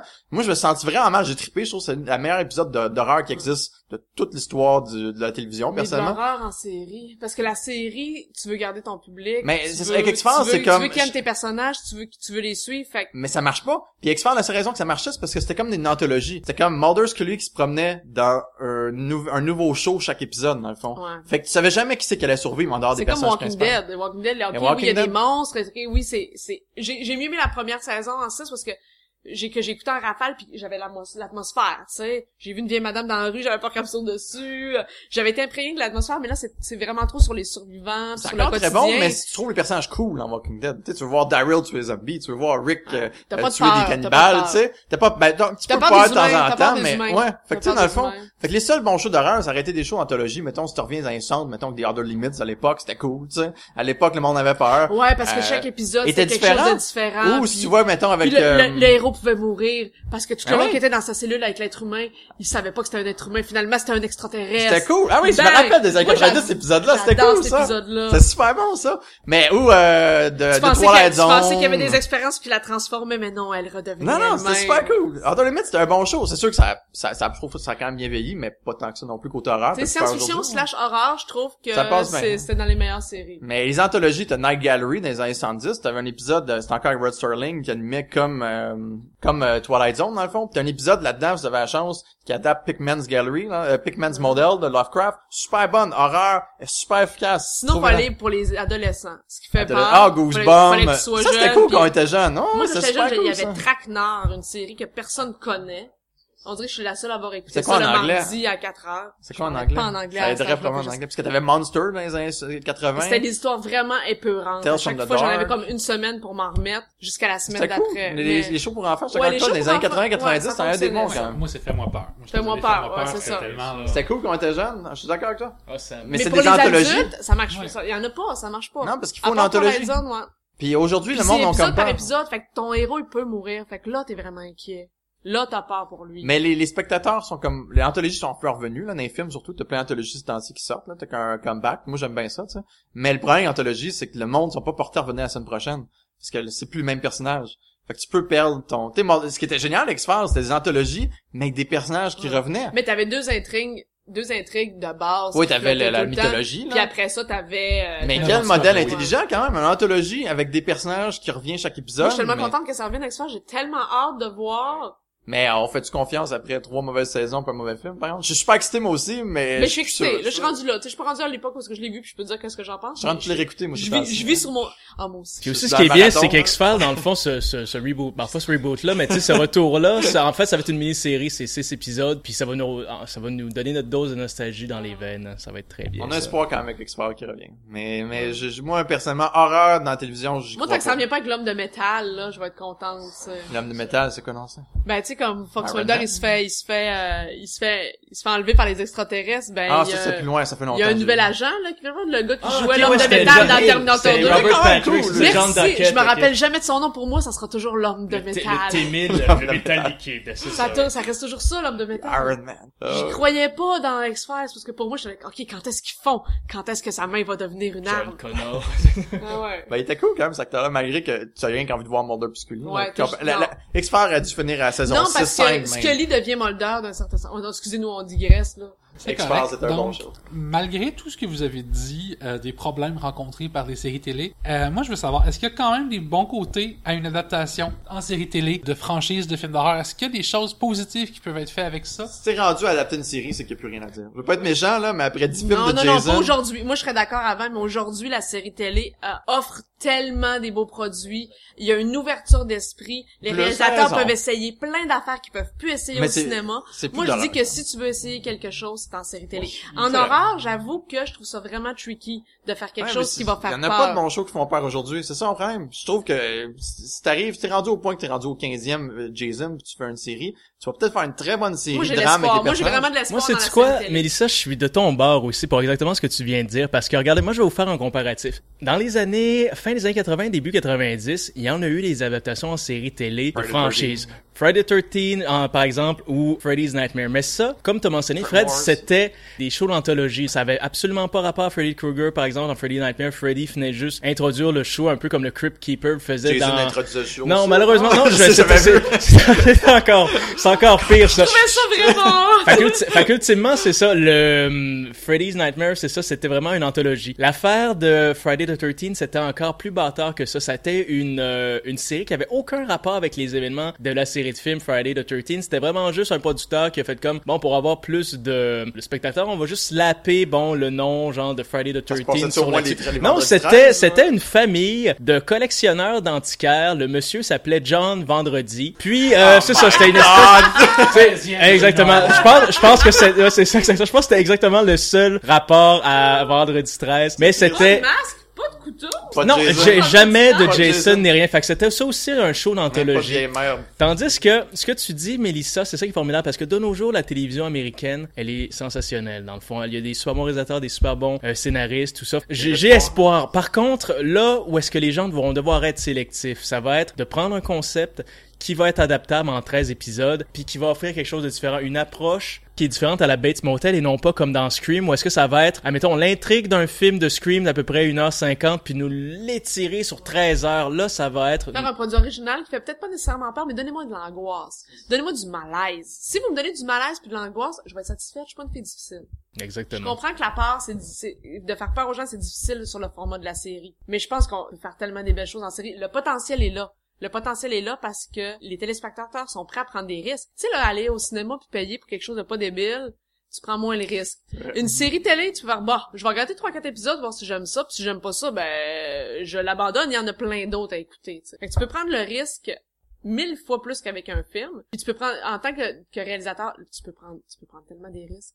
Tout à fait. Puis les séries, les, les, les stars, c'est pas nécessairement les réalisateurs présentement, c'est les scénaristes. Les Personne- stars, c'est les scénaristes. Check juste euh, Penny Dreadful par John Logan, Ouais. le gars qui est un super scénariste puis écrit Penny Dreadful, c'est super bon comme Ouais. chose, ça vaut la peine si vous parce que c'est bien écrit, Ouais, j'ai des commencé. super bons acteurs, c'est vraiment bon. Mais personnellement, je trouve moi mon espoir en tant que fan de de- d'effets spéciaux, surtout de monstres, là, tu sais, je trouve que ce que la série télé apporte au cinéma, ça au cinéma t'as plein de, de remakes etc, mais avec beaucoup de CGI puis beaucoup d'effets Ouais, spéciaux mal faits qui C'est déjà ont mal vieilli puis sont sortis il y a deux ans. Mais à la télévision, ils se battent puis ils ont pas de budget puis ils se battent faire le code cool puis de tout le monde dans le fond, des gars d'effets spéciaux, de shop d'effets spéciaux super cool qui vont faire des shows de TV. Checkez Sleepy Hollow, un show vraiment médiocre qui essaie d'être X-Files, qui est pas très bon, mais t'as des designs puis des Oui, monstres absolument génial, tu sais. Tu verrais plus ça au cinéma pantoute. Fait que je trouve même Dwayne Dreadful, t'as un loup-garou là-dedans. C'est pas là, excusez. C'est Mais- vrai, on a, on a pas parlé de, de Sleepy Hollow, c'est vrai. t'as pas parlé de... Qui est cancellé. Hannibal, il y a eu des très très bonnes critiques. Je l'ai pas écouté. Sleepy Hmm, Hollow, j'ai j'ai essayé. J'ai tellement essayé. J'ai, j'ai voulu. j'ai Moi aussi, parce que les effets spéciaux étaient vraiment cool. En fin de compte, c'était plate, mais les effets spéciaux étaient Les vraiment cool. enquêtes étaient plus ou moins intéressantes, C'est comme un mauvais X-Files, mais, mais avec des effets spéciaux cool, tu sais. mais c'était tellement beau. Colin que c'est beau. Mais c'est ça mon problème. Mais au Ouais. moins, je trouvais ça cool. C'est pour ça que je trouve que l'espoir aussi si la série mélange le, le beau avec la bonne histoire puis la bonne réalisation, on est capable de faire quelque chose de merveilleux, là. Tu peux faire des beats super cool. Del Toro, je- il fait de Strain en ce moment, puis c'est c'est super décevant comme show, c'est bien moyen. Mais les gratuits sont cool là-dedans, puis ça fait comme c'est un comeback de de- spéciaux, de shop, de monde. T'écoutes Face Off, le show de TV là, Moi, tu vois ce qu'il peut faire. C'est super bon comme show. Puis tu vois le monde qui sont là-dedans, ils ont pas de carrière quand ils vont à Hollywood. Par contre, ils travaillent tout à la télévision. Tu vois Ça, là, les connaissent, c'est pour ceux qui connaissent pas Face Off, c'est comme le, la télé- télé-réalité pour le geek, spéciaux? pour le geek parfait, tu sais. Toutes les un super semaines, bon show. ouais, ouais, toutes les semaines, une équipe a un contrat de faire un, un effet spéciaux. Je on conseille aussi une- Jim Henson's Creature Shop en passant. Ah oui, vraiment. a juste duré une saison, juste six épisodes, mais Ouais. c'était Jim Henson, la compagnie, qui faisait comme face-up, télé-réalité pour faire des popettes. Super cool pour ceux qui aiment la labyrinthe. Moi, c'était mon rêve. hein. Quand j'étais petite, je voulais faire des popettes. Dans le bureau de Jim Henson, je pensais que c'était comme un comptoir de cuisine avec des boîtes, tu sais, des yeux, des nez, tu tu- Alors, suite à ces belles discussions, j'ai envie de vous poser probablement la dernière colle de la soirée, mais je vous avertis, vous allez me détester profondément et je l'assume entièrement. Mais qu'en est-il du Québec? On a eu Grand Ours les deux saisons qui, oui, je vous l'accorde, n'étaient Ah, pas Ours. exactement de l'horreur, mais on était quand même dans le fantastique creepy, un peu malaisant et tout. Mais sinon, qu'est-ce qui se passe au Québec? Pourquoi on en a pas de... Ah, y a pas Pourquoi. Fabienne Larouche ne nous donne pas un drame d'horreur de Y a pas zombies? Ben, je justement, Mais les, euh, les créateurs de Grand Ours étaient euh, au colloque de la télé en série a eu au mois de mai dernier à l'Université de Montréal. Puis justement, on leur a posé la question. Euh, Il y avait les gens qui étaient là, il y avait les gens des Invincibles qui étaient là, de Grand Ours, euh, des rescapés. Puis on était là. Le public québécois, il y a une bonne bâche du public québécois Ah, qui est un là. public intelligent. Tu sais, qui ont aimé séries noires, qui ont aimé des séries qui sont différentes, qui est pas nécessairement du téléroman, qui est pas nécessairement du drame. On veut avoir de bonnes séries. Les gens sont fans de téléséries, tu sais. Mais tout est question de budget. C'est ça qu'on dit. On- C'est une question de budget. Euh, pour réussir, puis pour réussir, faut que t'aies du budget. Imagine, t'as de la difficulté à avoir un budget pour une série comme Série Noire, qui était extraordinaire. Essaie de leur vendre de l'horreur. Impossible. Moi, pis on a écouté la semaine dernière le Scaphandrier. Il y a pas une série télé qui s'en vient là-dessus, justement. Le Scaphandrier, je sais pas pour de. Mais on a écouté le Scaphandrier, puis ça a été financé par un Sodex. Ça a quand même un budget bon, c'est un gros producteur. C'est un film vraiment pas très bon, tu sais. Mais les effets spéciaux, ça passe pas vraiment bien. Pourtant, ils ont eu comme 5 millions, 4 millions, je me souviens plus. Mais il y a quand même un certain budget à C'est déjà difficile au cinéma, tu ah sais. y a Saint-Martyr des damnés. Ils sont pas capables au cinéma, comment ils vont réussir à la télévision? Voilà, exactement. C'est quasiment impossible. Puis madame, excusez-moi là, je dis ça comme ça, mais madame TVA, là, qui écoute c'est ses téléromans le soir, là, elle veut pas voir un film d'horreur, elle veut pas être déstabilisée, elle veut pas, elle veut pas. puis les jeunes, les jeunes écoutent, et, puis la nouvelle génération écoute, qui, la écoute la télé? est trop forte. Non, mais qui écoute la, la télé vraiment dans la nouvelle génération? Présentement, la télé est à Madame TVA. Est à nos parents. Nos parents écoutent la télé, mes parents laissent la télé ouverte non-stop. Les jeunes downloadent leur show Game of Thrones, nous autres, on download, on écoute la télé pas ouverte, on écoute euh, ça ouais, sur mais nos... qu'est-ce qui nous empêche de faire des web-séries sur l'horreur et ah, tout? Ah, mais il y en a, ça, il y en a, ça, c'est le fun. Ah. Il y a pas Temps mort euh, qui était euh, Temps mort, je pense c'est un survival euh, Ouais, ben c'est ça, c'était euh, effectivement c'était peut-être un petit peu plus euh, comment dire, suspense sci-fi dans le fond, une espèce d'hiver qui perdure depuis longtemps puis une espèce de survivant la, qui Reine Rouge, ça? Ben c'est ça, c'est ça que j'allais dire, c'était bon, c'est c'était un peu maladroit la Reine Rouge, mais au moins le produit existe, c'est-à-dire ça a été un spin-off de l'univers de Patrick Sénécal, On de était entre deux romans, on était entre 51 50 et Alice. C'est ça exactement, tout à fait. Bon, c'est c'est il y a beaucoup de maladresse dans cette dans cette web là, tout ça mais, ça, a, ça, a été fait, ça existe, c'est ça. On l'a, on l'a tenté le coup, ça existe, puis je ne sais pas si le public a été au rendez-vous par contre, parce que s'il avait été au rendez-vous, ça aurait stimulé probablement les institutions à donner, à, à retenter le coup avec autre chose. Mais on fait d'autres choses. Olivier Stabino a fait autre chose. Il a fait un jeu, euh, je sais pas Pierre Alexandre si euh, tu l'as vu c'est on fait un jeu avec Patrick Sénécal puis Misery de Stephen King. Ben j'ai pas vu, j'en ai entendu parler. Ou la ou la sa fan numéro un qui est jouée par la même actrice qui jouait euh, la Reine Rouge dans la web série va secourir Patrick Sénécal après qu'il y ait eu un accident puis elle va le forcer à sais, Ali Malface, elle trouve ça vraiment moyen. C'est quoi ça, c'est un show web C'est un petit mini court métrage là, puis euh, c'est vraiment un mélange parce que elle, c'est comme la fan numéro un, comme dans Misery. Mm-hmm. Puis Patrick Sénécal est attaché dans le lit puis est obligé d'écrire une suite à Alice. Misery ne doit pas mourir. Ça, ça, finit ah, pas bien. ouais, c'est ça. Moi, j'ai eu beaucoup de plaisir. J'étais comme tellement contente. C'est un peu de la même facture que euh, La Reine Rouge, mais en plus en plus court. Puis en une série, c'était comme peut-être moins maladroit que la série.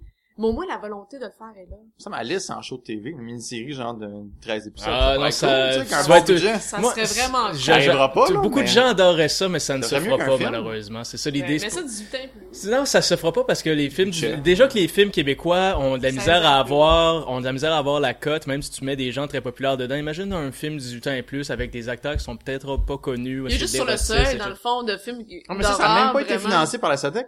La productrice, c'est que je me souviens plus son nom, là, mais elle a utilisé son enveloppe de retour de ses autres films pour le financer. Ça et euh, le film de Pods, euh, Les 7 jours du talion. Fait que même Sénécal n'est même pas financé par la. Même lui, ça a été des retours de, de, d'enveloppe de la Je veux dire, dans la figure de l'horreur au Québec, c'est quand même une des figures les plus importantes. Même lui, il a la misère à se faire financer, imagine Fait quand même une série. Mais, sinon, il y a toujours l'option Robin Aubert avec le crowdfunding aussi. Robin Aubert qui lance le projet Affamé. Les Affamés. de zombies qui ah, va être en crowdfunding. Puis ça pourrait être la voie de l'avenir aussi pour le Québec à ce moment-là. Euh, ouais, ça c'est certain. Ou sinon, avec la gang aussi, par exemple, de RK, euh, RKSS en ce moment, qui ont un beau succès avec Turbo Kid. Puis c'est vraiment, écoute, on n'a pas plus indie qu'eux autres, tant qu'à moi. Ils ont commencé avec le Bagman, qui est un court-métrage d'horreur.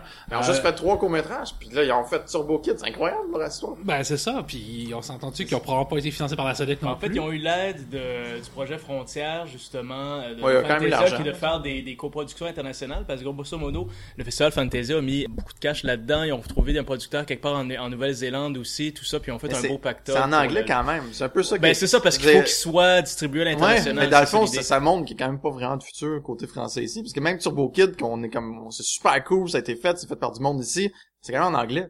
le public, s'ils veulent sortir, tu le monde du Québec, ils vont dire, ah, peut-être, peut ça va poigner Turbo Kid, mais en même temps, est-ce que vraiment le monde va se déplacer tant que ça pour aller voir le, le monde au Québec qui sont poignés dans les régions? public pour un film en anglais, tu la compétition, dans le fond, c'est It Follow, c'est les gros films américains quand tu fais un film en anglais. Fait que déjà, tu te coupes de toute la compétition qu'il y a des films meilleurs. Fait que c'est un peu rough. Moi, Turbo Kid, je suis pas excité à le voir, puis j'encourage le monde à aller voir, puis je veux que ça pogne, tu sais. Mais c'est quand même en anglais, tu sais, c'est comme un mix. Puis dans le fond, moi aussi, je suis coupable de ça, là. Mais c'est pas plus grave que ça. Regarde, regarde euh, bon, il vient de sortir euh, en, salle, ultimement, bon, à une distribution, euh, bon, c'est pas, pas très étendu, mais il existe, puis le film est doublé, là, il y a pas de problème. Ah, ils l'ont doublé, ça, ouais, pas ça, c'est Oui, il y a eu un doublage euh, sans aucun problème. Okay, fait ici, j'espère qu'Yves Corbeil reprend sa propre voix dans son ah, ça. Serait cool, ça. Peut-être très bien, mais c'est ça, ultimement, regarde, je pense pas que ce soit un problème soit en anglais ou quelque chose de genre, parce que le, court-métrage original était aussi Ouais, mais le monde aime ça supporter les, quand il voit une tête qu'il connaît en anglais, en français, ici au Québec, tu sais. Fait que tu mets un Luc Picard ou un... Ah, on aime, on aime nos... Tu sais, fait que eux autres, ils vont voir Michael Ironside, puis le public québécois en général, ça connectera pas. Je sais, peut-être ça va connecter, peut-être je me trompe, ça a un super gros poignet sur vos kits, je vais être super content de m'être trompé, là. C'est ce que j'espère, mais je suis pas sûr. Comme on disait avec, mettons, La Reine Rouge, ton affaire de le remake de Misery, si on veut, genre. Alors, au moins, ça, ça a déjà été fait, mais ce qui est cool, c'est que le, ce chemin-là est pas, il reste il reste encore à défricher. c'est ça il reste encore à défricher. Puis pour ceux qui veulent le faire pour les gens euh, mettons toi Fred ou d'autres personnes vraiment qui ont, qui ont le couteau entre les dents qui ont envie vraiment de l'utiliser de passer ce chemin là pour être capable d'offrir un produit d'horreur ne serait-ce qu'en web série comment ça en web série les yeux jaunes ça avait été super là.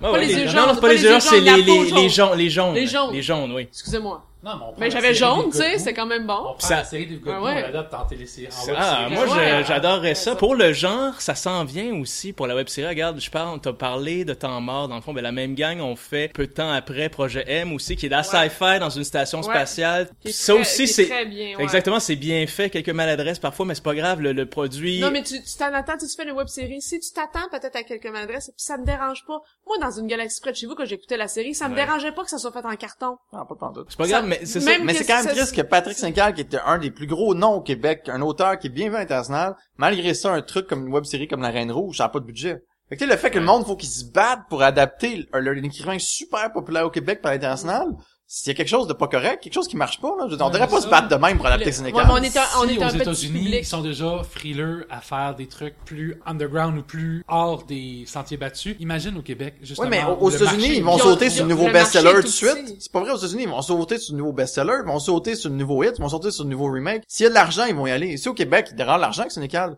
mais on sautera pas dessus parce que la Sodec ont peur ou peu importe, ça. C'est pas, je pense pas que les Américains auraient plus de chances d'adapter Sénégal s'il serait populaire là-bas qu'ici au Québec. Ben, ils sont pas en train d'adapter le, le passager. Ouais, mais c'est pas, c'est pas un succès américain non plus Sénégal. Fait que c'est, mais s'il serait un succès américain, il serait tout de suite adapté. c'est américain? Non, non, non, c'est... canadien-anglais euh, ou? Le passager, ben non, en fait... Mais le euh, passager, ils le font en anglais, là, présentement. En fait, c'est ça, bon, il y a, ça fait quelques années que c'est dans l'air, c'est ça, bon, il y a l'adaptation du, du passager. Euh, la dernière fois que j'ai entendu parler du projet, c'est ça, c'était Olivier Sabino qui était derrière euh, Reine Rouge, c'est ça, qui était, euh, qui allait faire ça, sauf que là, je, je sais pas trop c'en est où. Tout ça, là, je sais qu'il y a une adaptation du vide qui est en train de s'écrire, puis je sais pas si elle a eu le feu vert pour la, du financement, quelque chose de genre. c'est c'est Ben, c'est ça, exactement, c'est juste encore une fois... Fait que, déjà au cinéma, tu vas être capable de faire de quoi, tu demandes, tu sais, aux gens qui écoutent des séries télé, pourtant. Tu sais, tu regardes c'est quoi les séries télé les plus populaires, puis il y en a-tu du méchant? Je veux dire euh, Breaking Bad, puis Dexter, puis Game séries of Thrones. Toutes des, séries de genre. C'est toutes des séries de genre. Puis la série, ça prête parfaitement bien au genre. Oui, il y en a des bonnes séries dramatiques, je suis d'accord. Là, je pense à Six Feet, mais je suis en train de me dire, OK, tu vois des, des gens revenir de la mort, fait que c'est peut-être pas le meilleur exemple. Mais il y en a des très bonnes séries, mais la série, ça serait parfait pour, pour du genre. Faut juste trouver le manier, la manière de nous faire peur, Parce que dans le fond, ils se disent c'est les contribuables qui payent, tu sais. Fait qu'ils se disent si on se lance dans quelque chose qui pourrait être mal vu parce qu'il y a du sang ou c'est un film de genre, une série de genre, c'est comme c'est juste la peur, on dirait, l'hésitation. Moi, c'est le feeling que j'ai, là. Ah ouais? Mais, ben, écoute, ouais, fais l'angoisse, fais le, le, fais, le malaise, tu sais. Moi, j'ai regardé Les Revenants, bon, peut-être la seule série française au monde qui est écoutable, puis, puis putain que c'est angoissant l'atmosphère est vraiment malaisante. Tous ces gens qui reviennent de la mort. Oui, mais ça, ils ont pas envie de financer ça. Je parlais, j'ai déjà parlé à des jurys de la SODEC, par exemple. Là. Les autres, ils finançaient toujours les mêmes genres de films. Un film avec un, des émissions des immigrants, un film avec un viol, un film, je sais pas, mais c'est toujours un peu le même genre de film parce que c'était des histoires qu'on voyait chaque année, qui étaient des, des sujets courants, qui étaient faciles. Mais dès qu'ils voient un film fantastique, il y avait peur parce que ah là, il y avait l'imagination, ça pourrait flopper. Ils vont-tu réussir à faire leur film avec leur budget puis tout? Ça va être crédible, ça va être... Fait que là, la peur embarque. Oh. Fait qu'ils hésitent, ils hésitent. Puis là, t'as un truc comme le scaphandrier une fois sur genre 100 projet, que là, t'as un gros producteur derrière ça, qui se dit ah moi j'ai envie de produire un film d'horreur pour faire changement. Puis là Sodec ils voient un gros nom fait qu'ils ont financé même scénario est boboche tu sais. Au lieu de se dire c'est mieux financer un bon scénario à côté mais que c'est peut-être plus compliqué à faire. On va financer gros producteur le film va être fait mais c'est un film tout poche. Ça floppe bien raide. ça donne pas ça donne ça, aide ça pas marche pour pas. les prochains. Mais non. Fait que là le monde dit ben oui mais vous savez pas après Sodec vous avez financé le premier film parce que c'est un gros nom mais c'était poche comme scénario. Vous auriez dû le savoir là je veux dire. Hey, Mélissa, je sais pas si tu le savais, mais tu viens de mentionner Les Revenants. Ça aussi, c'est une adaptation en série télé d'un film, ça. Eh ben là, Sébastien, je suis... euh, non, je suis... Non, ok, je suis excellent. viré comme un bas. Tu viens de me, tu viens de me faire penser à ça. C'est ça, oui. C'est euh, Rom, un scénariste qui s'appelle euh, Romain Campillo, si je ne m'abuse. C'est lui qui avait réalisé bon euh, le film il y a quelques années, puis ultimement il a transposé euh, le concept en série télé. Puis apparemment, elle a eu des très très, euh, elle a été très bien acceptée. T'as pas vu la Toutes les- série? Malheureusement Elle est non, j'en ai juste excellente, s'il entendu vous plaît, parler. tous ceux qui nous écoutez, garochez-vous à la télé puis écoutez Les Revenants, c'est vraiment bon. c'est actuellement à la télévision là? Ben, non, ça, ben, c'est sorti mais en DVD, mais dorénavant. c'est, c'est ça a été, c'est vraiment long, là, on la deuxième saison, on l'attend depuis comme quelques années déjà. C'est, c'est long avant qu'ils reçoivent le, le, financement puis que ça fonctionne. Mais la première saison, c'est, tellement beau. Oh, putain que c'est beau. Puis c'est lent. Ce qui est le fun, c'est, pour quelqu'un comme moi qui consomme beaucoup de séries américaines, c'est rafraîchissant de voir d'autres genres de visages, un autre rythme aussi, c'est super lent. Chaque épisode est plus angoissant que le dernier. Puis moi, ce que j'aime, c'est qu'à chaque fois, tu fais comme, OK, j'ai j'ai trouvé une piste de réponse. Euh, non, il te donne trois questions de plus. Pourquoi on peut pas avoir ça au Québec hein? ça fait penser on se plaint de la télévision au Québec mais dans le fond grand ours. Ouais, c'est ça, J'avais une réponse, trois nouvelles questions à chaque épisode. Ouais, tout à Com- fait. combien de bonnes séries de genre vous connaissez qui est à l'international? Je veux dire, les, les, les, les, les British, ils en font, mais en dehors ben, de ça, on n'entend pas parler, mettons, d'une bonne série de genre d'horreur norvégienne. Je suis sûr qu'il y en a, mais dans le fond, c'est le, le- il y a le même problème partout dans le monde. Ben, c'est pas- ça, mais les Britanniques sont très forts sur la série de genre, les. Britanniques sont cool, les Américains cool, aussi mais, en font, euh, Les. Britanniques sur les séries historiques sont très Il y en a sûrement, c'est peut-être juste qu'on on est peut-être pas au fait de, ce qui se fait. Dans le fond, faudrait faire nos recherches, mais ça doit exister. Je suis Il y persuadé. en a, que- mais je suis persuadé. ça doit pas se démarquer tant que ça. Je pense que tous les gouvernements en général ont un peu peur de financer une série. Puis ça passe à la télévision, puis le public, c'est tout le monde, tu sais. C'est ça qui est con, par contre, genre qui se, qui se mettent des eux-mêmes des bâtons dans les roues en présupposant que ça fonctionnera pas parce que notre petite madame TVA, elle, elle aime pas ça, n'importe quoi, fait que ça va perdre, ça va faire perdre des codes d'écoute. Mais tu sais, pogne, tu sais, madame TVA, admettons, elle aime bien Charles Lafortune, toute le est elle, là, c'est son meilleur. Ça, pogne moi Charles Lafortune, mets-moi ça dans une, dans une série de genre, là, peu importe, parce que ça gicle un peu ou mais n'importe tout quoi. Puis let's go, elle va le regarder, hein. Madame, tout le monde écoute quand même des shows de poursuite de char. Ma grand-mère, là, c'est l'exemple parfait, ok? Elle triple, elle écoute TVA, elle triple les feux de l'amour, mais elle triple écouter Chuck Norris quand ça passe à TV, ou Jean-Claude Van Damme, ou un film de monstre, elle va l'écouter quand même, puis elle adore ça, tu sais. Puis c'est un exemple parfait de quelqu'un qui écoute le, le- le- le- la poule aux œufs d'or, Ben euh, oui. les, les feux de l'amour. Les- Je pense, madame, euh, monsieur tout le monde, il écoute, il écoutait quoi, pour longtemps, le, le mentaliste, je sais pas trop, là. Ça a comme bien pogné, tu sais. le- Pas le modèle, mais non, là, le- celui-là avec... Euh, Je pense juste euh, au Là, le mental, gars, ok, oui, oui, le... Tu sais, le pas clair, là? David Spade? C'est-tu David Spade? Non, quoi, c'est comme une espèce d'agent secret super hot, puis tout le monde se fait bâcher, puis ils disent, Oh, mes parents sont en vacances ici, écoute ça, je fais, mon dieu, c'est donc bien débile, cette émission Mais ça pogne quand Parce qu'il y a de même. la torture, puis tout. Fait qu'il y a quand même, même monsieur, madame, tout le monde. Mais c'est jamais dans même. un contexte de roman d'horreur, le- le- pas de roman d'horreur, je veux dire de genre d'horreur, ça les rebute, ou de fantastique, Hum, trop d'inconnus, il y a des affaires que je comprendrai pas. C'est toujours comme des suspens internationaux, euh, des, des, des gens qui sont euh, dans l'autorité. C'est des, des gens du FBI, c'est des... Tu sais, ils vont regarder Ça, euh, Esprit criminel, où est-ce qu'il y a des fois, il y a des tueurs C'est populaire, ça. vachement tordus. Tu fais qu'on c'est quasiment un petit film d'horreur en soi, mais c'est safe, parce que tu suis les agents du FBI qui vont te profiler. Ils vont s'en sortir. Fait qu'ils Faut vont décortiquer, c'est ça, faut que ce soit ça. Ça, réaliste. fait qu'en 60 minutes, tout va être réglé, etc. Puis le bien ça. a battu le mal, et etc. Puis tu peux rationaliser ce mal, à- d'une certaine façon ce mal pas au complet, mais d'une certaine façon. Puis ça, ça rassure les gens. Pourtant, X-Files était populaire. Puis malgré que t'avais encore le même Ouais, genre, le monde mourait quand même pas mais mal. que X-Files, t'avais, euh, t'avais Scully, qui était là. Non, non, c'est sûr, c'est les personnes les qui ont fans chaque de. Fantastique étaient là comme pro-Mulder. Mais les gens qui étaient comme, ah, je suis comme pas ça. Ils, ils, ils avaient de leur compte avec Scully parce que Scully allait rationaliser toute la patente. Quoi, PA, je pense qu'il va falloir se faire un podcast spécial X-Files X-Files, bientôt. on fera ça encore en saisons. On va être obligé de se faire un podcast série télé d'horreur. On va se faire en on fera ça en conjoncture avec la présentation des six nouveaux épisodes. Pas de, pas de- questions sur la télésérie québécoise d'horreur, ça, ça, ça. Il n'y a pas grand chose à Non, dire, mais effectivement. on pourrait parler de Twilight Zone, Rod Sterling, The Other Limits. Euh, beau nouveau sujet. Mais tout ça pour dire, pour peut-être pour revenir à ta question, puis je pense que ultimement, bon, le, chemin reste encore à défricher comme la BTB, puis regarde, j'espère que nos institutions vont, vont ouvrir un petit peu plus grand leurs œillères, puis parce qu'il y a un tas de créateurs qui sont là pour prendre la job sans aucun problème, ça qui est triste. Ah, je crois pas, mais peut-être. Alors sur ce cri de, ce cri du cœur mitigé de la part de nos collaborateurs, c'était Pierre-Alexandre Bonin pour la revue Claire Obscur. Donc ne manquez pas notre podcast qui va être mis en ligne éventuellement sur le www revue-clairobscur.com et profitez-en donc pendant que vous y êtes pour vous abonner à notre revue amateur d'horreur de choses qui font squish dans le noir et de trucs qui dégoulinent dans votre visage pendant que vous mangez votre burger. Alors sur ce, mesdames et messieurs, merci beaucoup d'avoir été avec nous et à la prochaine.